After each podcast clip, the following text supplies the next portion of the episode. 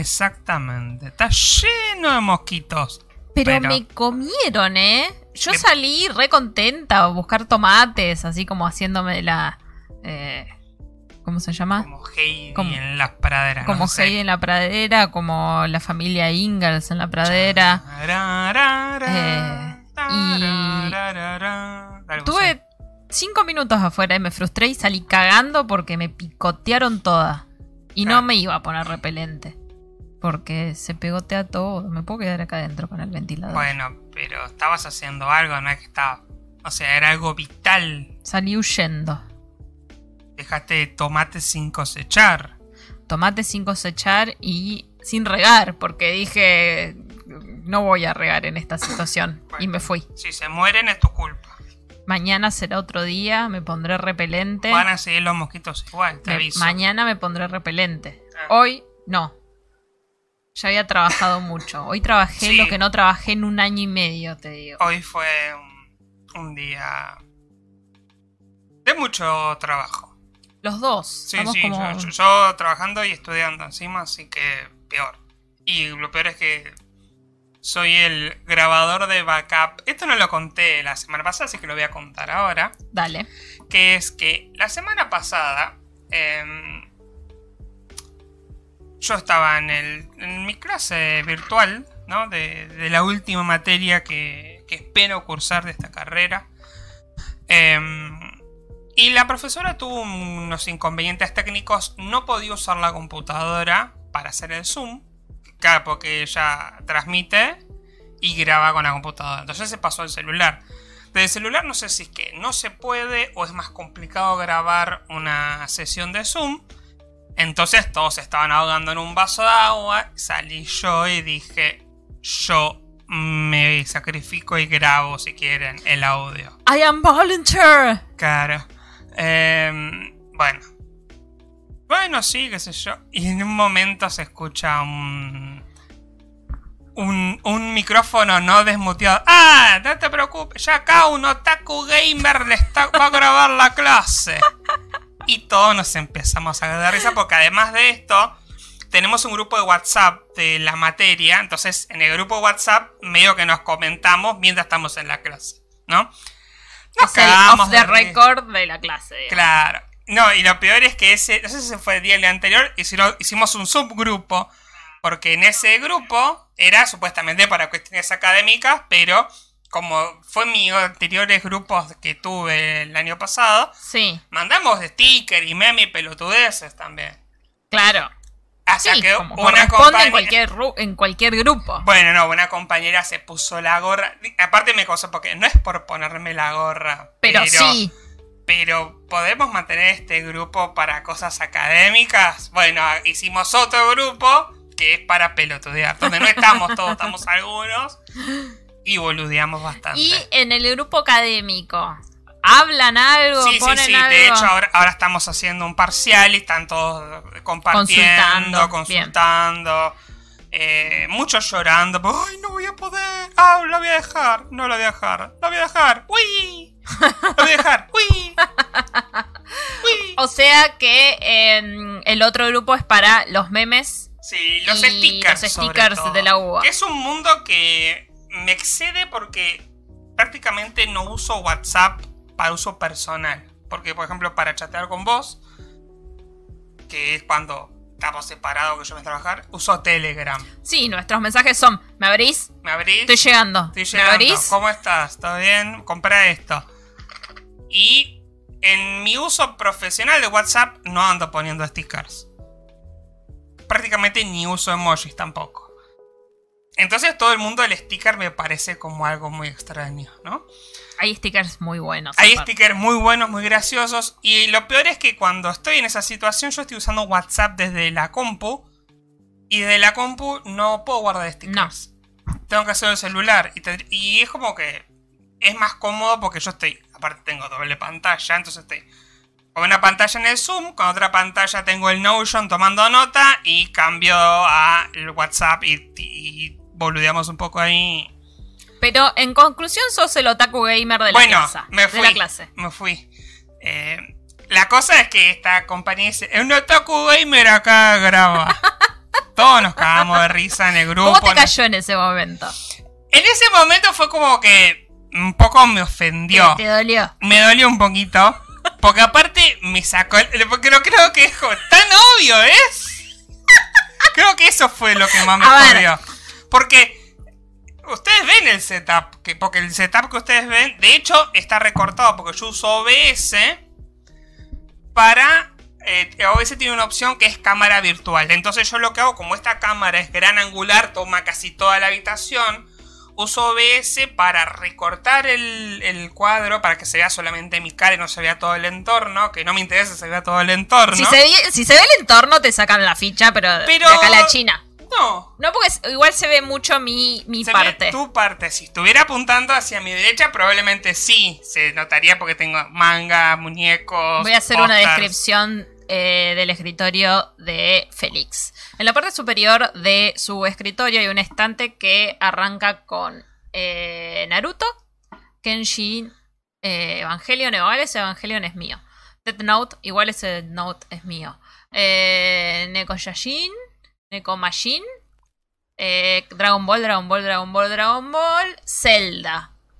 Eh, Sakura Card Captors mm, y no veo más. Abajo tenemos cosas de la facultad y la carpeta gigante de las Pokémon Trending Card. Más libros y ahí tenemos una edición especial de Sony para Switch, un hombre araña que encontramos en el parque, un Goku con cara de ¿qué onda, che? Porque es bastante trucho. Tenemos a Eh, ¿Qué Ash. te pasa con mi, mi Ah, Goku de- del pará. chino por dos pesos? Nunca me acuerdo los nombres de los eh, Ash, seguro. Sí. Mindy, no. Misty. Misty. Y el del medio nunca me acuerdo. Broke. Broke. Eh, más manga, toda la colección de Sailor Moon. Un cassette de Family de Mario en japonés. Claro, original. de- Original japonés. Este es Famicom. de Famicom. Un, eh, una figura de Bulma en la moto que le regaló Romy hace muchos años y nunca no armó. todavía.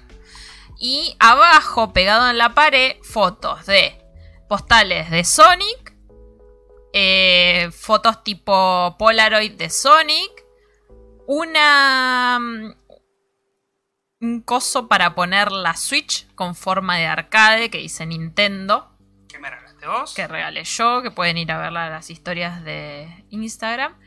Eso en el escritorio. Y muchos papeles porque está estudiando. Sí. Después tiene los Joy-Con de la Switch, un juego de Nintendo que no veo cuál es, la Switch arriba del escritorio y todo el setup de vagamente comprobado y de su computadora y su espacio de trabajo. Por lo cual, Que es vagamente comprobado. oh, en forma de fichas. Por lo cual, hay una plantita, tiene muy hermosa que le regaló mi mamá. Eh, podemos decir que si viera en tu contexto el mote de Otaku Sí. Gamer estaría muy bien. Después en el chat, la, la, la mujer, la persona que me dijo eso, me pidió disculpas. Dijo, tengo un hijo otaku gamer. Y lo di- dije así porque siempre lo cargo a él. Jodemos con eso. Y digo, no pasa nada. Igual tampoco le erraste por tanto. le. Porque es la verdad, no, no, ¿para qué voy a mentir? Eh, yo quiero, en este instante ahora quiero agregar la colección de One Piece, que son como 90 tomos. Está bien, to- acá todavía en Argentina creo que van por el 50. Pero... No te ya- va a alcanzar, amor. La... No, voy a tener que poner otro stand. Voy a hacer una estantería gigante como tiene mi hermana. Romy que tiene un... Que ella- ella sí que es un otaku gamer por mil. Sobre todo en la parte otaku porque tiene un- tiene una, una biblioteca envidiable de mangas. Sí, la verdad que es hermoso. Es un manga café prácticamente lo que Sí, tiene sí, en su habitación. Y ya no tiene espacio. No, no, creo que no. Estuvo reacomodando Estuvo reacomodando, viendo, sacando pero- cosas, pero nada, es increíble la cantidad que tiene. La cuestión es que te dijeron Otaku Gamer así, Sí. Y bueno, sin filtro. sin filtro. Que igual, claro, yo estaba usando OBS, porque bueno, usaba eso y bueno, dije, bueno, grabo, yo puedo grabar, porque todo esto venía que la profe no podía grabar, bueno, yo grabo el audio. Porque no iba a presentar diapositivas porque no podía hacerlo de teléfono, listo. Grabo el audio y después se lo mando. Bueno, Josh. Y bueno, ¿quién, ¿quién iba a ser acá yo, el Otaku Gamer? Tiraste el palito. Claro, tiré el palito igual como para que se note que... Se rieron, por lo menos se rieron. Sí, se rieron. Todos se rieron. Yo también me reí. Al principio medio que me ofendía, pero fue como, un poco me voy a ofender por esto, ¿no? Mirá si llega alguien a descubrir de tus compañeros este podcast. no, lo que pasa es que sí, no, no pasa nada. Yo creo que el tema es que uno se da cuenta de cuando un comentario es para ser hecho de forma privada. Uno cuando lo hace de forma privada, él va a hacer un tono distinto claro, de forma pública. Por supuesto. ¿No? Entonces, claro, el, el no muteo fue un comentario que era privado, que terminó saliendo público. Y después de eso empezaron a mandar en el grupo ese mismo WhatsApp otra situación donde una alumna empezó a bardear a un profesor, también se olvidó de mutear. Este es un boludo, esta casa es un embole, pero viste... De forma agresiva. Claro, un poco bastante agresivo, y es como, bueno, cuidado los micrófonos, qué sé yo. Y a mí me pasó también en una clase que tuve el año pasado, de una materia que terminé dejando, que también, ah, este es un payaso, Dijo el profesor. Y el profesor también. El profesor fue como, sí, soy un payaso. Como que se cagó de risa. Claro. ¿No? Pero. Asumió su rol. Pero son esos. Esos bloopers que pueden bueno, pasar. En el día de hoy, yo eh, eh, ahora estoy eh, haciendo un trabajo más específico. en el súper, ¿no? Desde casa. Ya que no, no, no es que me traen a casa la, la caja y cobro. acá sería bastante complicado. Sería gracioso, ¿no? sí, tiene que ir a la caja 26 que está en esta dirección. Vaya con todas las cosas y le van a cobrar. Nunca llegan las cosas. Eh, estoy haciendo un trabajo de fidelización, sería, ¿sí? Eh, algo que he hecho durante muchos años en el call center, pero eh, por ahí la diferencia que tiene es que es más personalizado, uno está más predispuesto porque ya está viejo, entonces... no, eh, no, me parece que también es... De última acá la gente es media voluntaria para que... Para participar. En cambio, en el call center es como... Quiero darlo de baja y ahí tenés que fidelizarlo, es como más agresiva la situación. Entonces estoy haciendo unas encuestas para, va, unas entrevistas para el súper, porque no son encuestas, son más bien unas entrevistas. Y está buenísimo, a mí me, divierte mucho, me, agrada hacerlo. Mi compañero con el que trabajo, Yamil, es lo mejor eh, que este equipo es el mejor equipo de los últimos 50 años, sin dudas. Em, y realmente lo disfruto. Y lo que tienen eh, estas reuniones, es que por ahí es gente que no está tan acostumbrado o acostumbrada a las reuniones por Zoom, ¿no? Entonces nosotros hacemos encuestas a clientes, entrevistas a clientes y son clientes que claramente no hacen trabajo home office o, reuniones laborales por Zoom, ¿no? Claro. Hay expertos, ¿no? Hoy en una de las entrevistas tuvimos a alguien que se nota que está muy acostumbrado a hacer eh, Zoom, pero, por ejemplo, había una señora que todo el tiempo era, eh, discúlpame, Pepita, desmuteate porque no te escuchamos. Claro. Entonces pasábamos a otra cosa y cuando le teníamos que preguntar algo a ella y, eh, perdón, Pepita, estás muteada. Fíjate eh, que estás muteada, como decía Alberto. Como claramente no era muy ducha con, lo que es la, plataforma, le decíamos eh, el microfonito como para que sepa dónde tenía que, apretar, ¿no? Pero era una cuestión más, eh, esto pasa todo el tiempo, ¿no? Nos dimos cuenta de que a medida que no hicimos muchas reuniones, hicimos tres nomás, pero es algo que todo el tiempo es, estás muteada, incluso es algo que nos pasa a nosotros, porque por ahí estamos hablando y... Eh, Yamil me dice, Sabri, fíjate por favor que no se te escucha, estás muteada. Claro. O Yamil, no se te escucha, estás muteada. Pero es algo que sucede eh, y que tenés que estar atento porque como estamos ahí eh, coordinando la situación, tenés que estar muy atento de qué es lo que está pasando. Sobre todo porque en, el, en mi caso yo hoy decidí hacer las em, las reuniones con el celu Claro. para tener libre La la, compu, porque no soy como vos que tenés dos monitores. ¿Me estás reclamando No, un para monitor? Donen acá y compramos un monitor a Sabri. Arre. Arre que siempre que yo pido cafecito vos me decís, no, no, no. Pero no es. Pero vos pedís cafecito para cosas del canal. Yo estoy pidiendo algo para vos. No, no. Eh, Eh, nos saluda Luz Benzi que dice: Buenas noches, mis belles. Hola, Luz, eh, bienvenida.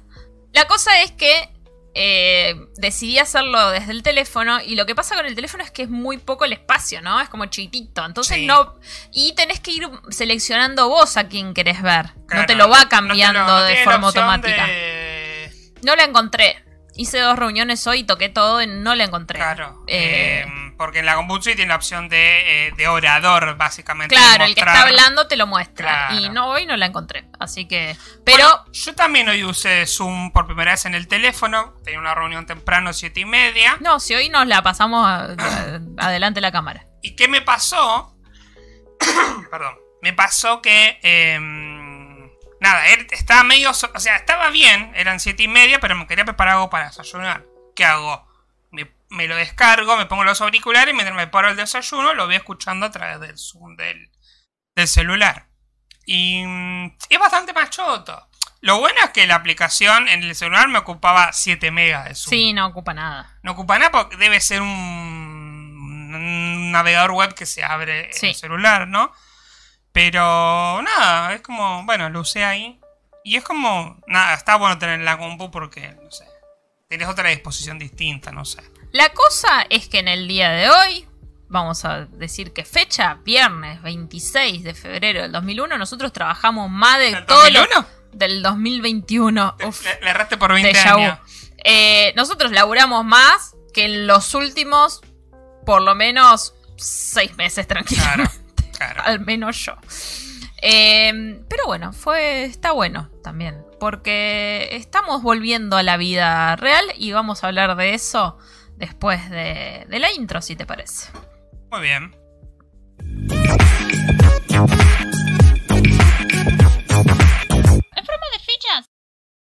Buenos días, buenas tardes y buenas noches. Mi nombre es Sabrina. Y yo soy Feli. Esto es en forma de fichas, episodio número 86.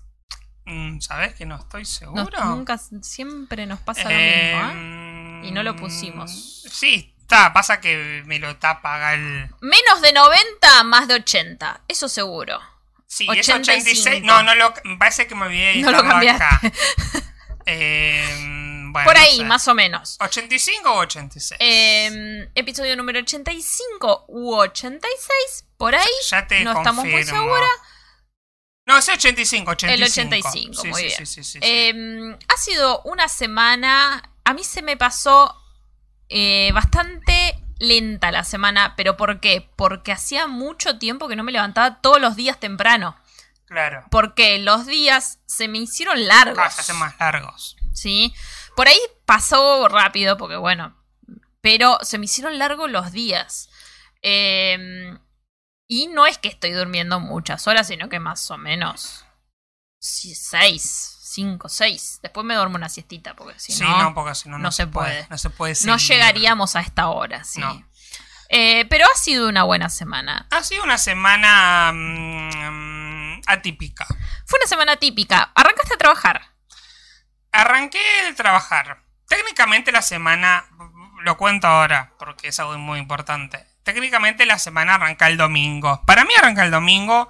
eh, nosotros tenemos acá un conflicto. Hay un conflicto. Que para vos, para mí toda la vida de los calendarios que yo vi arrancaban el domingo. Está bien, la semana laboral arranca el lunes, pero todos los calendarios que yo tenía arrancaban el domingo. Quiero que ustedes me digan, los calendarios que ustedes tenían, ¿arrancaban el domingo o arrancaban el lunes? Vos que estás todo en este tema de agendas y qué sé yo, ves que arrancan los lunes. Ahora los celulares, eh, por ejemplo acá yo tengo el, el calendar y arranca el... El domingo. ¿El domingo? Sí. Ah, mira, ¿ves? a mí me genera muchísimo conflicto el Google Calendar porque arranca el domingo, que es el método que tienen los yankees, los anglosajones de Mm, No utilizar el calendario. Bueno, vos decís que fue algo en los 90 que importamos, porque yo tengo Para recuerdo de que todos los calendarios, los que te dan en la calle, la gente que te da calendario por monedas, eran arrancaban el domingo siempre. Arrancaban con toda la barra roja, que era, indicaba domingo. El lunes, martes, miércoles, jueves, viernes, sábado, que era de otro color que era azul, o al revés. Para mí siempre la barra roja estuvo del otro lado y estaba mirando porque tengo colgado el calendario de fracasitos en la puerta del año pasado y arranca el lunes. Sí. Tengo varias agendas por ahí dando vuelta y la mayoría de los calendarios arrancan los lunes. Sí. Y a mí el calendario de Google me genera mucho conflicto porque me confunde, porque tengo todos los calendarios arrancando el lunes y por una cuestión de posición, ¿no? De memoria visual, digo, ah, es 6, cae miércoles. Porque lo miro, ¿no? Bueno, a mí me pasa eso con los calendarios que arrancan el lunes que como arrancan el lunes, lunes, martes, y me confunde el miércoles con el martes o el jueves a veces, porque para mí está en el medio el miércoles, pero claro, cuando empieza el lunes arranca un poco Me ha pasado mil veces de confundirme el día justamente por eso, por la posición del calendario y por más o menos contar las columnas y ver.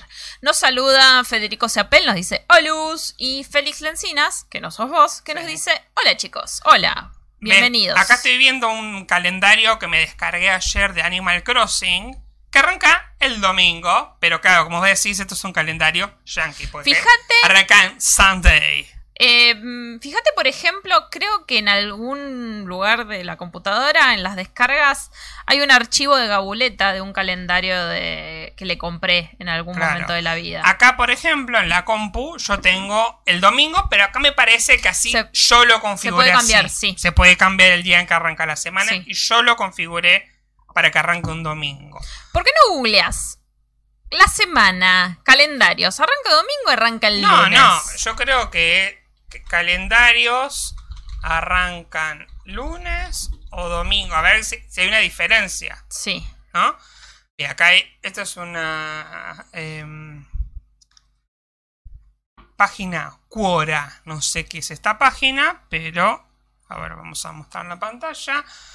Eh, dice: ¿Por qué la semana comienza el domingo en algunos calendarios y el lunes en otros? ¿No? Eh, dice, el domingo fue nombrado como el primer día en la tradición judía y la cristiana primitiva, que se reflejan los nombres hebreo, árabe, griego y portugués para los días de la semana. Los idiomas eslavos, donde los nombres para jueves y viernes provienen de las palabras 4 y 5, son la principal evidencia premoderna de una numeración que comienza con el lunes como primero. Los norteamericanos continúan usando el domingo como el primer día, mientras que los calendarios europeos consideran el lunes como el primer día. Es poco probable que la práctica de Europa Occidental provenga del uso del nombre del día eslavo. Los calendarios en el sentido actual, donde se muestra una matriz de cuadrados de día para cada mes, requiere de una elección de qué día de la semana es el más a la izquierda. Está notablemente ausente de los libros de principios del siglo XIX. Es posible que hayan proliferado solo con un estilo de vida urbano que ocurre citas para recordar, un horario semanal con el domingo y más tarde el sábado fuera del trabajo. En este caso, la decisión de domingo o lunes puede haber sido arbitraria cuando los calendarios se hicieron populares, luego se estandarizaron por separado en cada uno de los dos continentes. Claro. Bueno. O sea que hay una tradición judeocristiana que lo pone el domingo primero, hay una tradición eslava que lo pone el lunes y después como que cada, cual hizo lo que se le cantó lo que le cantó. Volví para atrás y fíjate lo que decía Google así como arrancando. Es que ah, es la misma, es, la misma información. Es lo que abrí. Eh, pero bueno, ¿qué dice Wikipedia? respecto al día de la semana. A ver, vamos nos saluda Florencia Lencinas, nos dice, ¿qué onda? Recién llego, ¿cómo están? Estamos discutiendo, porque para mí la semana arranca el lunes y para Félix arranca el domingo. No, yo estoy de acuerdo en que la semana arranca el lunes, pero a mí me gustan los calendarios que tienen primero el domingo. Son dos cosas diferentes. Pero así arranca el domingo tu semana. No, no necesario. O sea, sé, yo en mi mente sé que hay un domingo y el lunes empieza la semana. Pero cuando arrancamos esta discusión, dice, para mí la semana arranca el domingo, dijiste. En los calendarios. Pero ibas a decir algo al respecto. Digo, estábamos hablando de otra cosa. No, estábamos hablando de otra cosa, pero bueno, eh, no, nos desviamos. Mm, buscame el, el radio cut, cortame el pedacito. ¿Qué? Pero no entiendo qué me estás echando en cara ahora. Que vos dijiste, para mí las semanas arrancan los domingos. Claro, eh, de forma calendaria. Ok, ¿sí? cambialo. Pero ¿por qué? Pero hubo una razón también por lo cual dije esto. ¿Por qué la semana arrancó el domingo a la noche? Ah, por algo muy importante que sucedió. Bueno, ah, el domingo a la noche, eh, bueno, fue cumpleaños de tu madre, se celebró acá un- el cumpleaños, comimos unos choripanes, comimos una torta, bla, bla, bla. Cuando era la nochecita, empezaron a llegar, eh, ¿qué? Fue muy graciosa la situación de cómo me comunicaste. Ah, ¿no? sí. Yo estaba acá en un momento que estaba descansando eh, de estar allá, porque había otras personas, y medio como que, bueno, Lejos porque exposición, pandemia. COVID.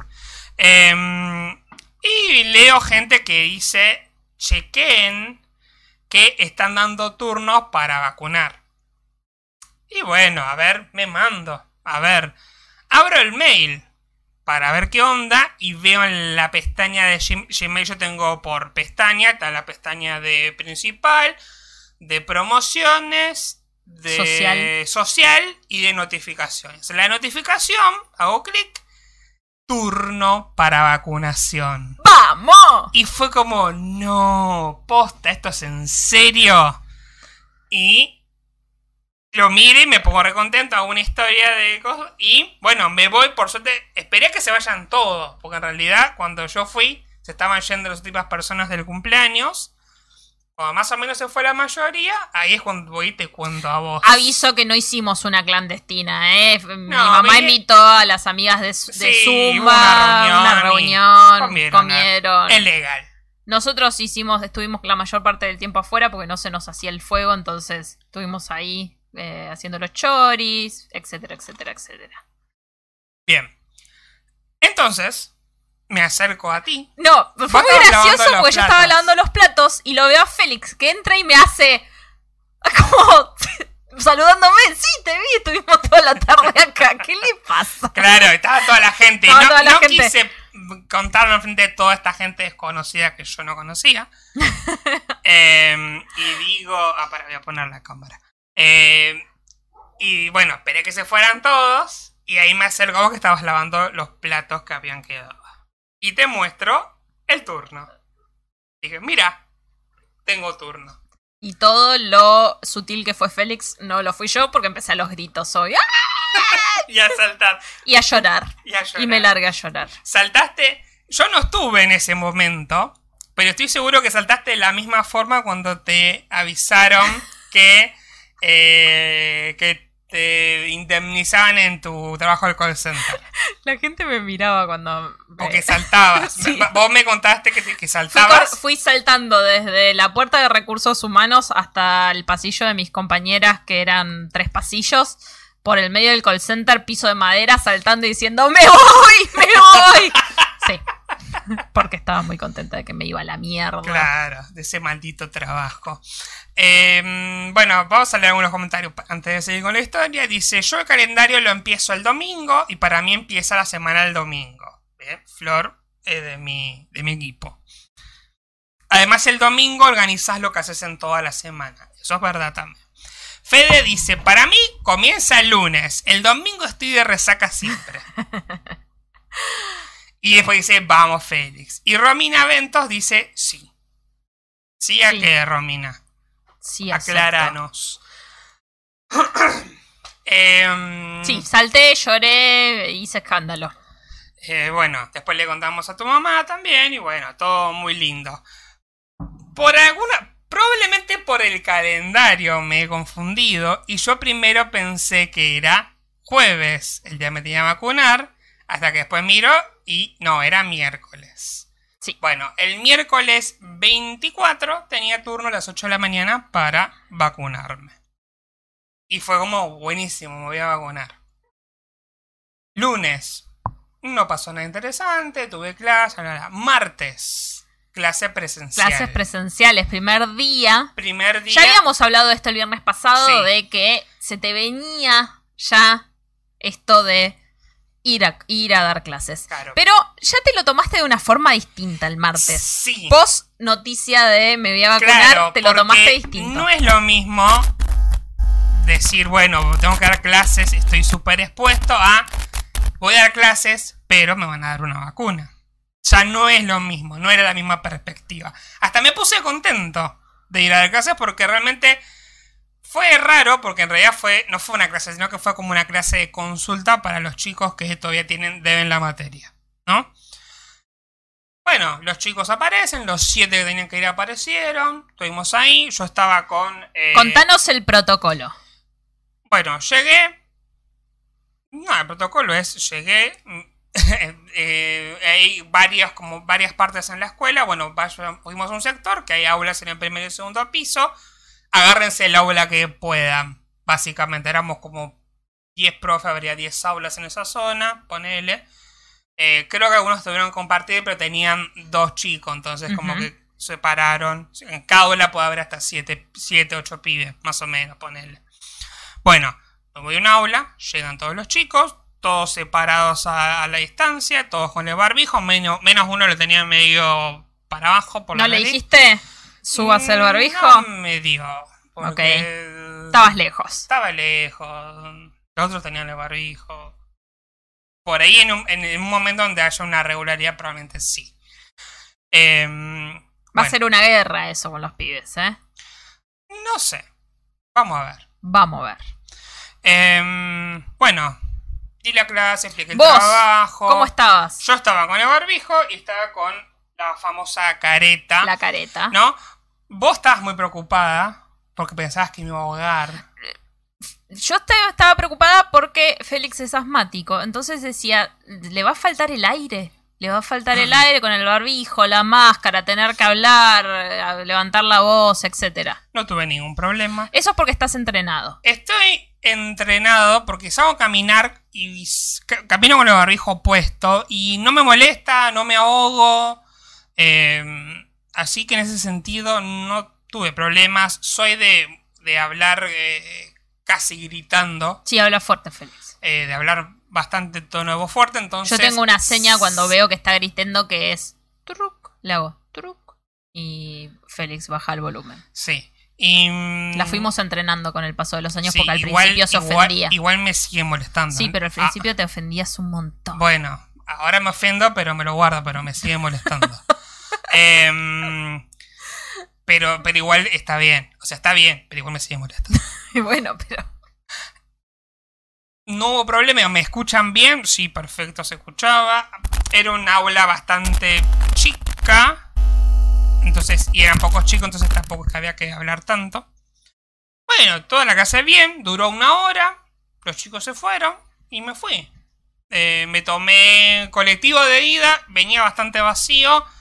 De vuelta, eh, estaba, caminé igual porque generalmente me tengo que tomar dos colectivos o caminar bastante. Bueno, caminé un poco más para tomar el colectivo que me dejaba más cerca, ¿no?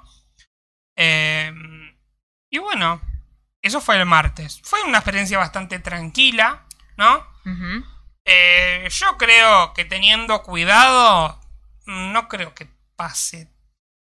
O sea, depende de los, si los chicos son responsables con sus cuidados, en realidad. Igual tu actitud sabiendo que al otro día te ibas a, a vacunar, cambió muchísimo, cambió radicalmente. Sí, me recontra calmé, porque ¿te acordás? La, hace dos semanas estaba indignadísimo. enojadísimo. Enojadísimo con el mundo. La semana pasada era como un poco más resignado, ¿no? Y esta semana, después de la que me, que me van a vacunar, fue, ah, bueno, ya fue. Y ahora vamos a lo importante. Antes que nada, Fede pregunta, Félix, ¿de qué edad son los chicos de la escuela? Eh, 14. 14, 15. Claro, están en cuarto. Están en cuarto año de lo que es el sistema provincia. Porque los más chiquitos, que son los de primero, no los vas a tener. Al menos por ahora. Por ahora no.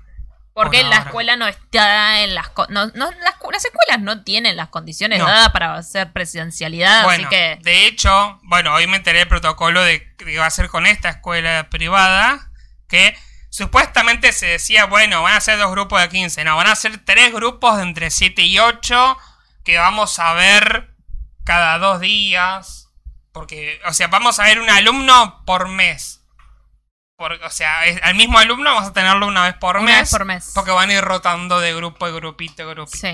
Bueno. veremos cómo sale. Eh, no sé, vamos a ver. El miércoles, 8 de la mañana. No, ese mismo martes, cuando llego acá al mediodía, me llega un mail que, es de eh, SUTEBA, que es el sindicato de docentes eh, de la provincia de Buenos Aires, ¿no? Uno de los sindicatos, uno de los más grandes, diciendo que cambian el lugar de vacunación, que en lugar de ser en un lugar específico que era en el centro, era un poco más cerca al lado de la terminal de colectivos y de trenes de acá Mar del Plata. Pasamos de un centro de salud a una escuela. Eh, una escuela especial donde se estaba haciendo vacunación para eh, adultos mayores. Había un vacunatorio de adultos mayores, sí. Exactamente. Bueno, cuando llegamos, 8 de la mañana, llegué unos minutos antes. Primero llegamos. Llegué primero, segundo. Fui a hacer apoyo logístico. Y cuando llego me dicen, ¿tenés algo para demostrar que sos docente? Digo, tengo el carnet de idioma.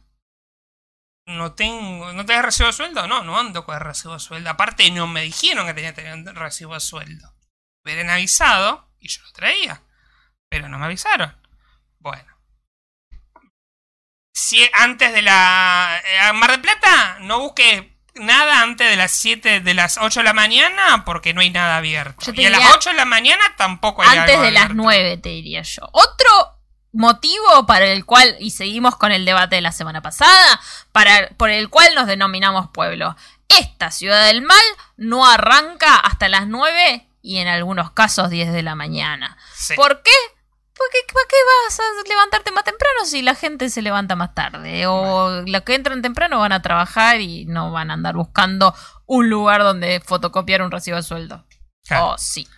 Bueno, conseguimos un kiosco que se llamaba La Mega. Porque hay lugares estratégicos, también hay que decirlo, que dada esta situación dicen, no, che, aprovechemos, vamos a ganar un poco más y abramos más temprano o seamos 24 horas. Y hay tres o cuatro kioscos que uno ya conoce y sabe, acá abren temprano. Entonces fuimos directamente ahí. No estaba tan cerca porque estaba como unas 20 cuadras, pero fuimos ahí a hacer... hacer a, imprimir un, recibo de sueldo, ¿no? Bueno, resulta que, bueno, imprimo todo, muy lindo todo, hermoso, la, la, la, la. Y resulta que eh, era el, fue el pedo. Porque al final después no me lo pidieron. Pero el problema es que tenía que haber empezado a las 8 la vacunación y terminó empezando casi a las 10. Casi a las 10, sí. Porque por el cambio de lugar de vacunación, hubo un problema burocrático. Un problema burocrático que es no mandaron la lista de los docentes. Pero no de todos, porque vos estabas en la lista. No sé, eso yo tengo mis dudas de si faltaban todas las listas, si faltaba una de las listas, no sé. Sigue siendo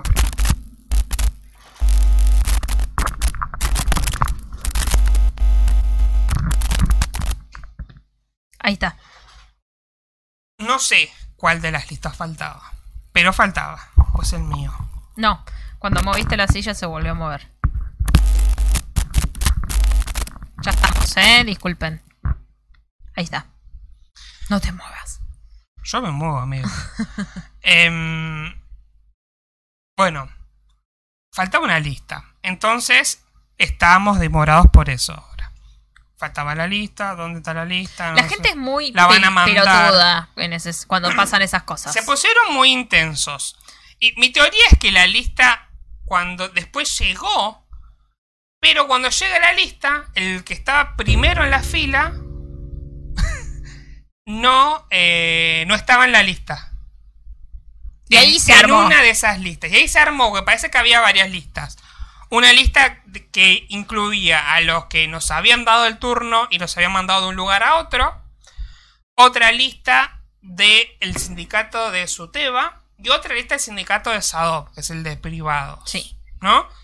Entonces, como los primeros que estaban en la fila eran de Suteba, empezaban a hacer lío. Pero el tema es que había otra gente que sí estaba en la lista. Entonces, los que estaban antes empezaban a hacer lío. Demoraron a todos los demás. Y demoraron a todos los demás. Había una señora que decía, Voy a llamar a Canal 8. Vamos a llamar a Canal 8 porque esto no puede ser. Y eh, no mira nadie Canal 8, señora. No, no, haga esto. Sí, no, no solo eso, sino el, el- el concepto, lo dijimos, el concepto de llamar a Canal 8 es muy de hincha, vieja hinchapelota, ¿no? Que, Sí. ¿Qué iba a hacer Canal 8? Nada, era un problema burocrático, era una lista que faltaba. En algún momento iba a aparecer. La que era aparentemente la encargada de todo dijo, bueno, hacelos pasar y después vemos. Los anotamos, hace- lo- los ponemos en la lista de Ginés y los vacunamos y después, cuando traigan la lista, los pasamos. No, no, no fue literalmente así, pero como bueno, los anotamos en otro lado y después Claro. ¿no? Porque la lista supuestamente estaba, pero no la habían mandado. Después otra docente decía algo así como que había ido al lugar original y que se encontró con la encargada ahí, que dijo en un momento supuestamente, uy, yo tendría que mandar la lista, oh, después la mando, jajaja. Incomprobable, ¿no? Pero bueno, se armó el quilombo. La cosa es que cuando me toca pasar a mí, que yo estaba quinto o sexto, Cuando deberías haber estado primero si no hubiese sido por el porque recibo de me sueldo. el recibo de sueldo al pedo. Em, estaba en la lista. Bueno, paso. O sea, después de, de este, de esta demora de dos horas, cuando me tocó pasar, fue, Fue rapidísimo. rapidísimo. Llego, espero un adentro, ¿no? Me toman Yo todos todo los esto me fui hasta la escuela, hasta eh, mi escuela donde yo estudio, a, dej- a buscar una cosa, estaba cerrado, volví, Félix seguía en la fila, me fui hasta la casa de una amiga que me tenía un libro que devolver, busqué el libro, volví, Félix seguía en la fila y ahí recién entró, o sea, yo hice un montón de cosas mientras tanto. Em, bueno, me toman los datos. Listo. Paso. Bueno, una pregunta, ¿no? ¿Cuál es la vacuna que están dando? No, la de India. Claro, en la India es la, la Covishield, que es la de AstraZeneca. ¡La de Marvel! Chon, chon, chon. Es la de AstraZeneca Oxford, nomás que en lugar de ser en Inglaterra la hacen en la India. Está manufacturada es en la, la misma receta de la de Oxford, o sea que te- me dieron la vacuna de Oxford. Yo quería la rusa igual. Realmente quería la Sputnik, pero bueno, no importa, cualquiera. Cualquiera. Venga el venga. líquido, venga el líquido. Pero si quisiera, si hubiera podido elegir, me hubiera gustado eh, tener la rusa. Que de hecho dijo, no, las rusas se acabaron ayer, estamos empezando con esta, ¿no? Y bueno, ahora vamos a hablar igual, pero esta- ahora van a llegar las chinas, que con esas van a vacunar seguramente al resto de los docentes, ¿no? Bueno, paso, me... mm, Bueno, me vienen, estaban ahí acomodando todo, habían separado igual el lugar para vacunar a los docentes del- de los viejos, ¿no? Para que no haya contacto ahí. Aparte, los viejos eran muchos menos que la- los docentes. Sí, eran menos. Y bueno, nada, llegó, me levantan la remera. Yo no miro, porque nunca miro cuando me, ni siquiera cuando me sacan sangre o me pinchan. Yo no miro porque me da impresión el momento en el que la aguja se acerca hacia mí. Es el mejor momento de cualquier tipo de tratamiento. No, es horrible. el momento en el que. No sé, de- Porque- tengo una necesidad de mirar. Porque si yo miro, eh, es como que estoy más ansioso. En cambio, si yo no miro, el pinchazo llega en algún momento random y listo, llega. La pregunta del millón. ¿Dolió en ese momento? No me dolió absolutamente nada. Aparte acostumbradísimo, toda mi infancia me, me vieron pinchando vacunas, inyecciones de todo tipo, así que no pasa nada.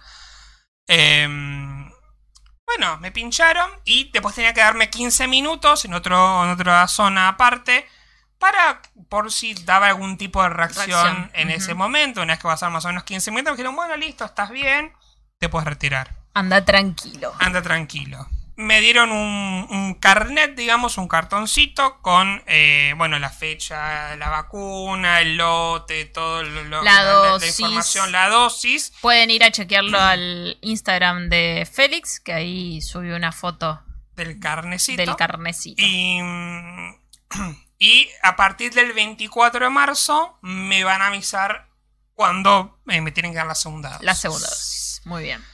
Así que nada, me dijeron los posibles síntomas que podía dar, me podía dar fiebre, dolor de cuerpo. Ese mismo día estuve toda la tarde bastante bien, cursé ese miércoles. Ya la noche, como estaba un poco más cansado, ahí sí me dio que me dio un bajón, me empecé a sentir mal, empezó a doler un poco el cuerpo, me dio un- una febrícula apenas. Sí, apenas un poco la frente caliente, pero normal. Sí, normal en cualquier tipo de vacuna. El otro día estaba un poco dolorido, pero bueno, hicimos otros trámites y mm, después de eso, em, dormí una siesta y después ya estuve bien y hoy me desperté. Lo que tenía era, que ahora ya no, eh, caliente el brazo. Tenía, pero ahora no, ahora ya, ya está. Me duele un poco cuando me toco el pinchazo, pero más allá de eso estoy re bien. Podemos decir, en, en mi caso por lo menos, que es la primera persona vacunada que eh, conozco, cercana que conozco. Puta madre. Ahí, ahí. Eh, así que, y muy contenta de que seas tan cercano. Así que, muy contenta. Eh, fue una alegría realmente durante toda la semana ver imágenes de, de muchos eh, conocidos Eh. mayores de 70 vacunados. El papá de nuestro amigo Tomás Rodríguez se, se vacunó. Eh, abuelos, abuelas de amigues se, se vacunaron. Eh, también muchas, eh, muchos docentes, muchos amigos y amigas docentes se vacunaron porque en el día de ay- en el mismo día que Félix se vacunó arrancó en la provincia de Buenos Aires la vacunación para docentes. Están haciendo una campaña de mirá, nosotros queremos que las clases Sí. arranquen bien, y vos no. Con todos vacunas, sí, Están tirándole el shade metiéndole a la reta. fichas a eso como loco. Hoy estaba viendo las historias de Axel Kisilov, en el cual están haciendo muchísimo hincapié en esto, ¿no? Bueno, De- yo, yo tengo la instalada la aplicación de Vacunate donde está toda la información, donde me van a avisar la segunda dosis y mis, esas notificaciones que ya se vacunaron aproximadamente 300.000 personas en la provincia. Ahora vamos a ver más detalle de eso. Em, pero están metiendo fichas a estamos vacunando, no como vos, pelado botón, que te es- fuiste a Brasil. con ese mood total eh, el tema de, de Lo- las vacunaciones. Lo cual me parece bien porque incluso a mí me sorprendió porque la noticia de que iban a vacunar a los docentes a nivel como general se, se dio el miércoles cuando yo ya estaba vacunado. Sí. O sea, yo me enteré el domingo, me iba a vacunar. Un momento me dio, ¿por qué me van a O sea, está bien, soy docente, pero tan rápido me van a vacunar. Y tanto ya están vacunando a los viejos. Por lo que tengo entendido, la primer camada de docentes es grupo de riesgo. La primer camada. No, y también lo que la otra de las teorías es que si vos te registraste temprano Sí. en la app de en el registro voluntario de vacunación, también es por eso es que me dieron la vacuna tan pronto, Sí. porque lo hicimos a- el, el día que salió el registro o al día El siguiente. 23 salió el registro, yo me registré el 24 y vos creo que te registraste el 25. Sí, 24 o fue 25. Ahí nomás. Entonces, al haber sido tan pronto, eh, creo que es por eso también que me dieron la vacuna tan pronto. Léete los comentarios que fueron dejados. Eh, bueno, no, son cosas que igual respondimos ya. Eh, Fede que pregunta, ¿la vacuna la semana que viene? No, fue esta semana por suerte. Me tocaron los peores en edad. Mm, No, no, porque los grandes los podés cagar un poco más a pedo. Y son un poco. Deberían ser más responsables, entonces. Eh, después nos dice, nadie mire la tele, señora. Sí, sí. Y después dice, ¿sabes qué vacuna te dieron? Bueno, sí, me dieron la de Oxford AstraZeneca, Made in India. Made in- Eh, parece que, eh, y hoy fue noticia, que se firmó un acuerdo para que la vacuna Sputnik V Se haga acá en se Argentina. haga en la Argentina. Sí. Lo cual estamos cada vez más llenos de vacunas. Desde la Argentina, realmente la campaña de vacunación es muy interesante cómo se está dando. Sí, están llegando más vacunas. Llegaron casi un millón de las vacunas chinas, las Sinovac. Eh, el, hoy salió el avión, va a traer más vacunas de, de Sputnik V también. Y eh, bueno, y calculo que irán llegando más. Vinieron las indias, las Covishield. Bueno, las Covishield, que es la que me dieron Sí. a mí. Bueno, Y hay que tener en cuenta también que eh, hoy, eh, hace uno, ayer creo que fue, estaba escuchando la radio y hablaba una persona que no era de acá en de Argentina, o sea, era argentino, pero no vive acá en Argentina. Y eh, las conductoras del programa, eh, Furia Bebé, el programa de Malena Pichotti y Señorita Bimbo, le preguntaban, che, ¿qué ves de diferente? ¿O cómo ves el tema pandemia acá en Argentina? Y dijo, me sorprende muchísimo la campaña de vacunación y lo bien que está armada. Y se quedaron como, posta. claro. Y dijo, sí, porque en España, de donde venía, es como que eh, están muy al tema de, para mí sí que tengo plata, para vos no, porque sos un pobre. Bueno, que es un poco lo que está pasando en la ciudad con el tema... Eh, Prepagas. Con el tema prepaga, que hay un quilombo ahí con la reta, que parece que le dio vacunas a las obras sociales, a las prepagas en realidad, para que las distribuyan, pero en medio que en lugar de distribuirlas equitativamente están haciendo, bueno, querés pagar, te la doy antes. Es una ¿No? porra eso. Pero bueno, como la reta están muy cuidado mediáticamente, como que no pasó a mayores Como todavía. Otro que se vacunó es Leandro Kisilov, Ah, indignadísimo. no, indignado. el primo del gobernador se vacunó porque es el primo del gobernador. No, acá en este país no podés tener el, el mismo apellido que algún político famoso. No podés. Bueno, Porque automáticamente eh, esto te fue emparentan. Esto fue una fake news que apareció, ¿no? En eh, La Plata, si no me equivoco, ¿no? Eh, es Leandro Kisilov, que es realmente es su nombre, pero no son parientes, ¿no? Eh, en algún momento dice eh, eh, Al Axel dijo, esta persona, si es que existe realmente, puedo decir hoy que no tengo la más pálida idea de quién es. Estimo que en algún grado de proximidad, tercero, cuarto, quinto, puede llegar a ser mi primo, dice. Ponele por el apellido, porque Claro, el que dice- tiene apellido raro Claro, no es un son nombre... contados. los- Claro, por ahí son parientes lejanos. Claro, si no anda a preguntarle a Cassiari y lean el cuento de, Claro. de Cassiari del apellido.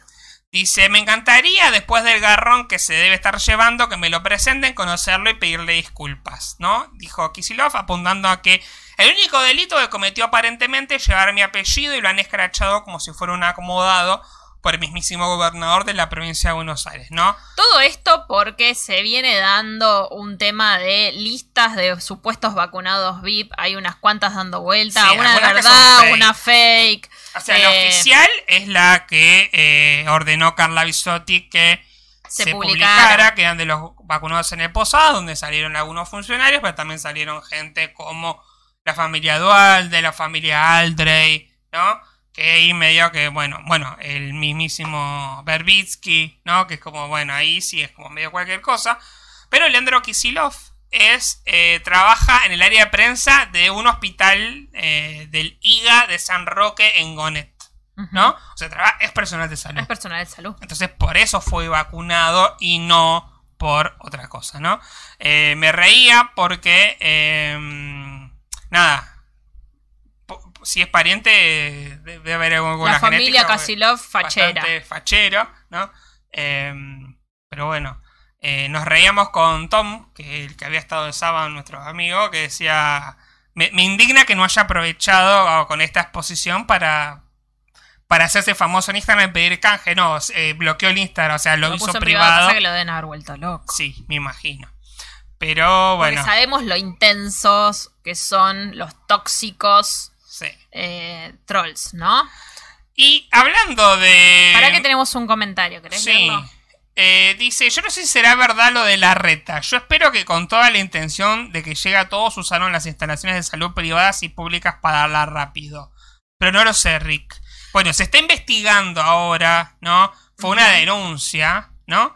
Eh, pero bueno. Y después dice, este Kisilov falso es un salame, ¿sabes cómo aprovecha? Pero ni hablar. Pero bueno. Canje, ¿de qué? ¿De vacunas? Venga, venga. Claro, venga.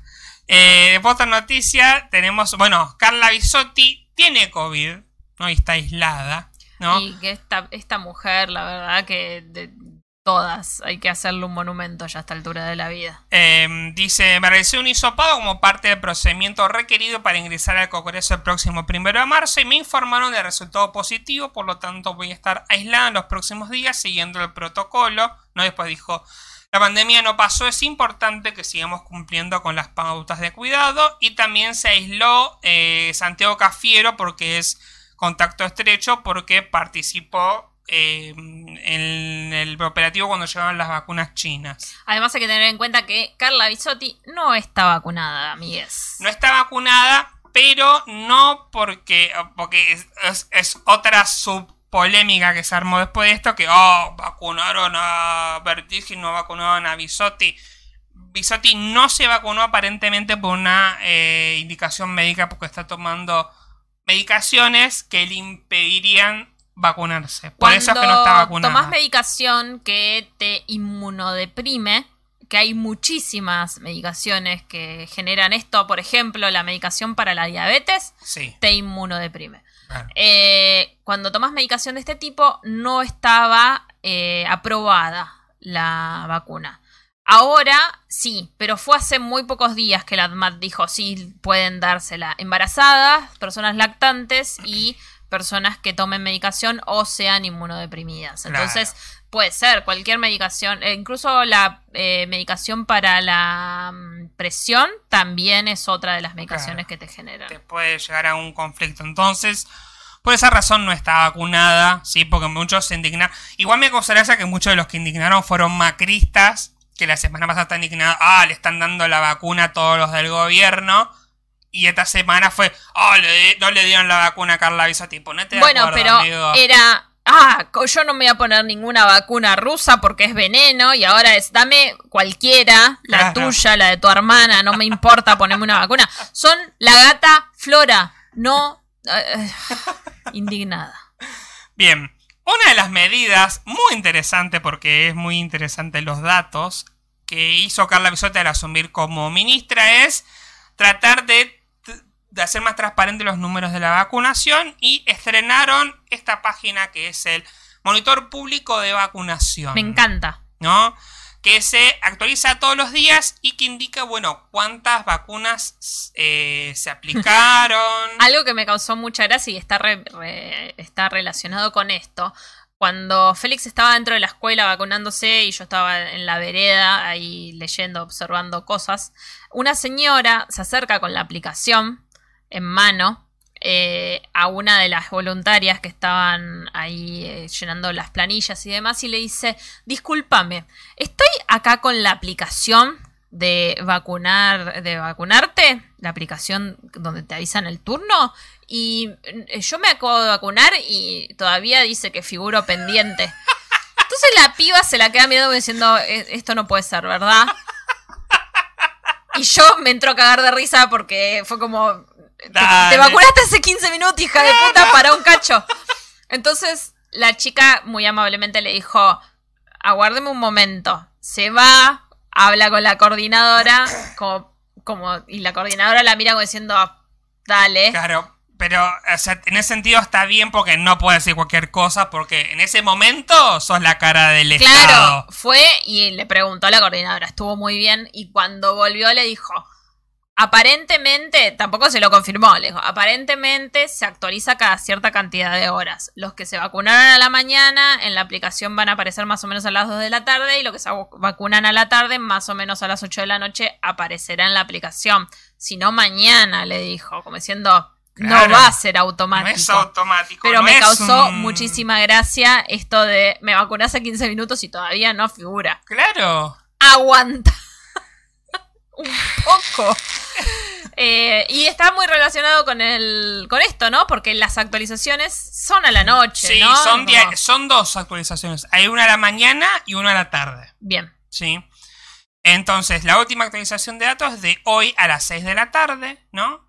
Em, y ah, no lo hicieron a las 6 en punto, todo ¿Eh? No lo hicieron a las 6 en punto, todo mal. No, 22 segundos después.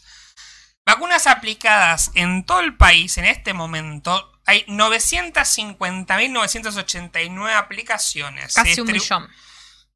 Se distribuyeron 1.738.410 dosis. Vacunados con una sola dosis son 662.271 personas. ¿no?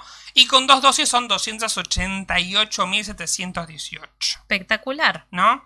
Y acá tenemos un grafiquito muy lindo que eh, te muestra cuántas dosis se fueron aplicando por día. Se está vacunando mucho por día. Se está vacunando mucho por día. El día que más se vacunó, se vacunó a 51.049 personas y fue el día que me vacunaron a mí. Ese el 24 de febrero. Porque ese día se vacunaron un montón de gente que no estaban previstas para el público general. Es como que estaba ya el turno asignado, todo, pero era como.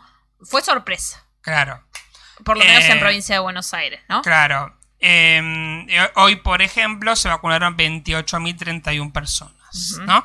Y el día que menos se vacunó fue, por alguna razón, el 14 de febrero. Que se vacunaron 40. Fue un sábado igual, me, parece. que- no sé qué día. A ver. Parece que, parece que los fines de semana es donde no se vacuna tanto, ¿no? Por eso vemos ahí la baja. Es, ¿no? como, es como el COVID, no hay tantos casos el fin de Claro, semana. el fin de semana porque están todos de, Eh, 14 de, febrero cayó domingo. Ah, por eso. Por eso fue. y sí. encima estaban todos jodiendo con San Valentín, así Sí, que sí. ese día se vacunaron 40 personas. Igual se vacuna gente en, en días sábado y domingo, Sí, no es en- que... En, en centros, probablemente personal de salud. Seguramente. ¿no? Y, los- está el detalle provincia el por detalle provincia. por provincia, ¿no? Entonces, eh, el que más está vacunando por ahora es eh, la provincia de Buenos Aires. También tengamos en cuenta que por una cuestión de población, Sí. no va a haber una diferencia como la hay siempre, ¿no? Ya eh, Axel Kicillof lo dijo en su momento, somos la provincia más grande en territorio después de Tierra del Fuego y Claro. y las etcétera. Eh, y como somos la provincia con mayor cantidad de territorio, también lo somos en cantidad de habitantes. claro. Poblacionalmente, Buenos Aires, sobre todo con urbano, es un quilombo, gente, un quilombo. Entonces, en provincia de Buenos Aires se aplicaron 316.000 dosis, ¿no?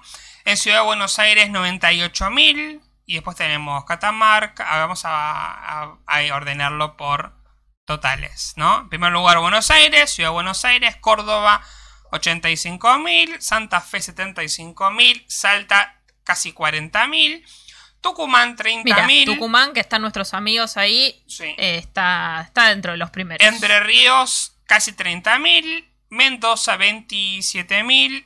Chaco, 25.000. Río Ne- y la que menos, vamos a ir la menos, que es Tierra, Tierra del Fuego, Fuego. con 4.700. Pero bueno, son los que tienen eh, menos población Menos también, ¿no? población. Eh, después tenemos, acá por grupos, tenemos el grupo que está más vacunados, obviamente el personal de salud, con 800.000 aplicaciones, ¿no? Esto no discrimina entre primera y segunda dosis, no solamente aplicaciones, puede ser personas que ya se hayan tenido la segunda dosis y personas que solo tengan la primera. Claro, eh, o sea, estamos hablando de cantidad de personas, no de dosis.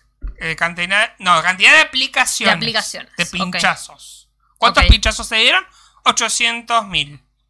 Eh, después tenemos eh, en segundo lugar personas de 60 o más años, 117.000. Después sigue personal estratégico, donde está fuerza de seguridad, docentes, personal no docente, responsable del funcionamiento del Estado y personal de servicio penitenciario, donde hay 26.180. Y estoy yo. Eh, y otros, que acá debe estar Berbisky, Dualde y Aldrey Aldrey, Iglesias. 118 personas, ¿no? Porque no son ninguna de estas cosas, ¿no? Me imagino. Y después tenemos, esto es interesante, ¿no? Aplicaciones por sexo, mujeres 64%, hombres 35% y otros 0,16%. Esto para tener en cuenta cuando vos, eh, al menos en la aplicación de Provincia de Buenos Aires, cuando llenás el formulario, te pregunta sexo Sí. que figura en el DNI y sexo autopercibido. Claro, autopercibido. Entonces vos podés elegir, o podés elegir otro, ¿no? Claro. Eh, así que bueno, esos son los datos hasta ahora, ¿no? Y bueno, eh, y es interesante este, esta cuenta de Twitter que se llama ¿Cuántas vacunas? ¿no? Que publica diariamente estos datos, ¿no? Y, por ejemplo, a ver si actualiz- actualizó. Vamos a actualizarlo ahora. Porque creo que el dato que más me interesa es este último. Bueno, Ayer, ¿no? 25 de febrero, se aplicaron 61.800 primeras dosis y 12.200 segundas dosis. En total se aplicaron 620.000 primeras dosis y 283.000 segundas dosis y el 1,37% de la población recibió al menos una dosis. ¿No? O sea que todavía en proporción es poca la gente A que está pasitos de vacunada hormiga se va vacunando. de a poquito se va vacunando, ¿no? Eh, y en relación al porcentaje de vacunación, quería leer un fragmento del newsletter de eh, eh, Agostina o Agustina. Agostina. Agostina. Agostina Mileo. Mileo, ¿no? La Barbie científica, La para también conocida como la Barbie científica, pero creo que ya, no sé, también ya se dio a conocer así, pero... Pero me parece que en sus redes sociales sigue siendo... Mm, sí, puede ser, no sé. No me gusta decirle la Barbie científica, me gusta decirle por su nombre. Em, bueno, cuenta un montón de cosas, ¿no? Sobre las vacunas, ¿no? Bueno, la Sinopharm, AstraZeneca, Pfizer. Lo interesante es esto. Israel. Israel es el país con mayor porcentaje de población vacunada, ¿no? Dice, comparando los datos de los test realizados entre personas vacunadas y personas sin vacunar, las personas vacunadas reportaron un 89% menos de infecciones confirmadas. Pero estos datos se critican porque dice, la gente que está vacunada se testea menos. Entonces puede haber casos no reportados, especialmente si son asintomáticos y que los datos todavía no fueron publicados en una revista con revisión de pares, ¿no? que básicamente estos datos son engañosos, ¿no? Como que, porque lo que se intenta buscar acá, ¿no? Em, sino que qué porcentaje de la población hay que vacunar para que haya una inmunidad generalizada, Una, ¿no? La famosa inmunidad de rebaño. Claro, que se logra con la vacuna, ¿no? Dice, porque vacunaste a casi todo, el 89%, ¿no? Es obviamente que eso te va a bajar la, la infecciones porque sí, tenés vacunada a la mayoría de la gente. Hay que Pero tener el en tema cuenta... es que no necesariamente necesita- necesitas vacunar a todo el mundo para lograr una, una inmunidad, sino que con vacunar a cierto porcentaje es suficiente, pero esto no sirve porque, bueno, sí, es como si me decís, eh, no sé, ¿cuánto tengo que comer para no morirme de hambre? ¿Me como tres pizzas? Sí, obviamente que no me voy a morir de hambre. Bueno, pero por ahí necesitas comer media pizza, dos porciones nomás. Hay que tener en cuenta también que la vacuna no es que va a evitar el contagio, sino que va a reducir los riesgos. Eh, va a haber menos mortalidad, que es lo importante. Claro. Va a cursarse como en la mayoría de los casos, como una gripe común, como un...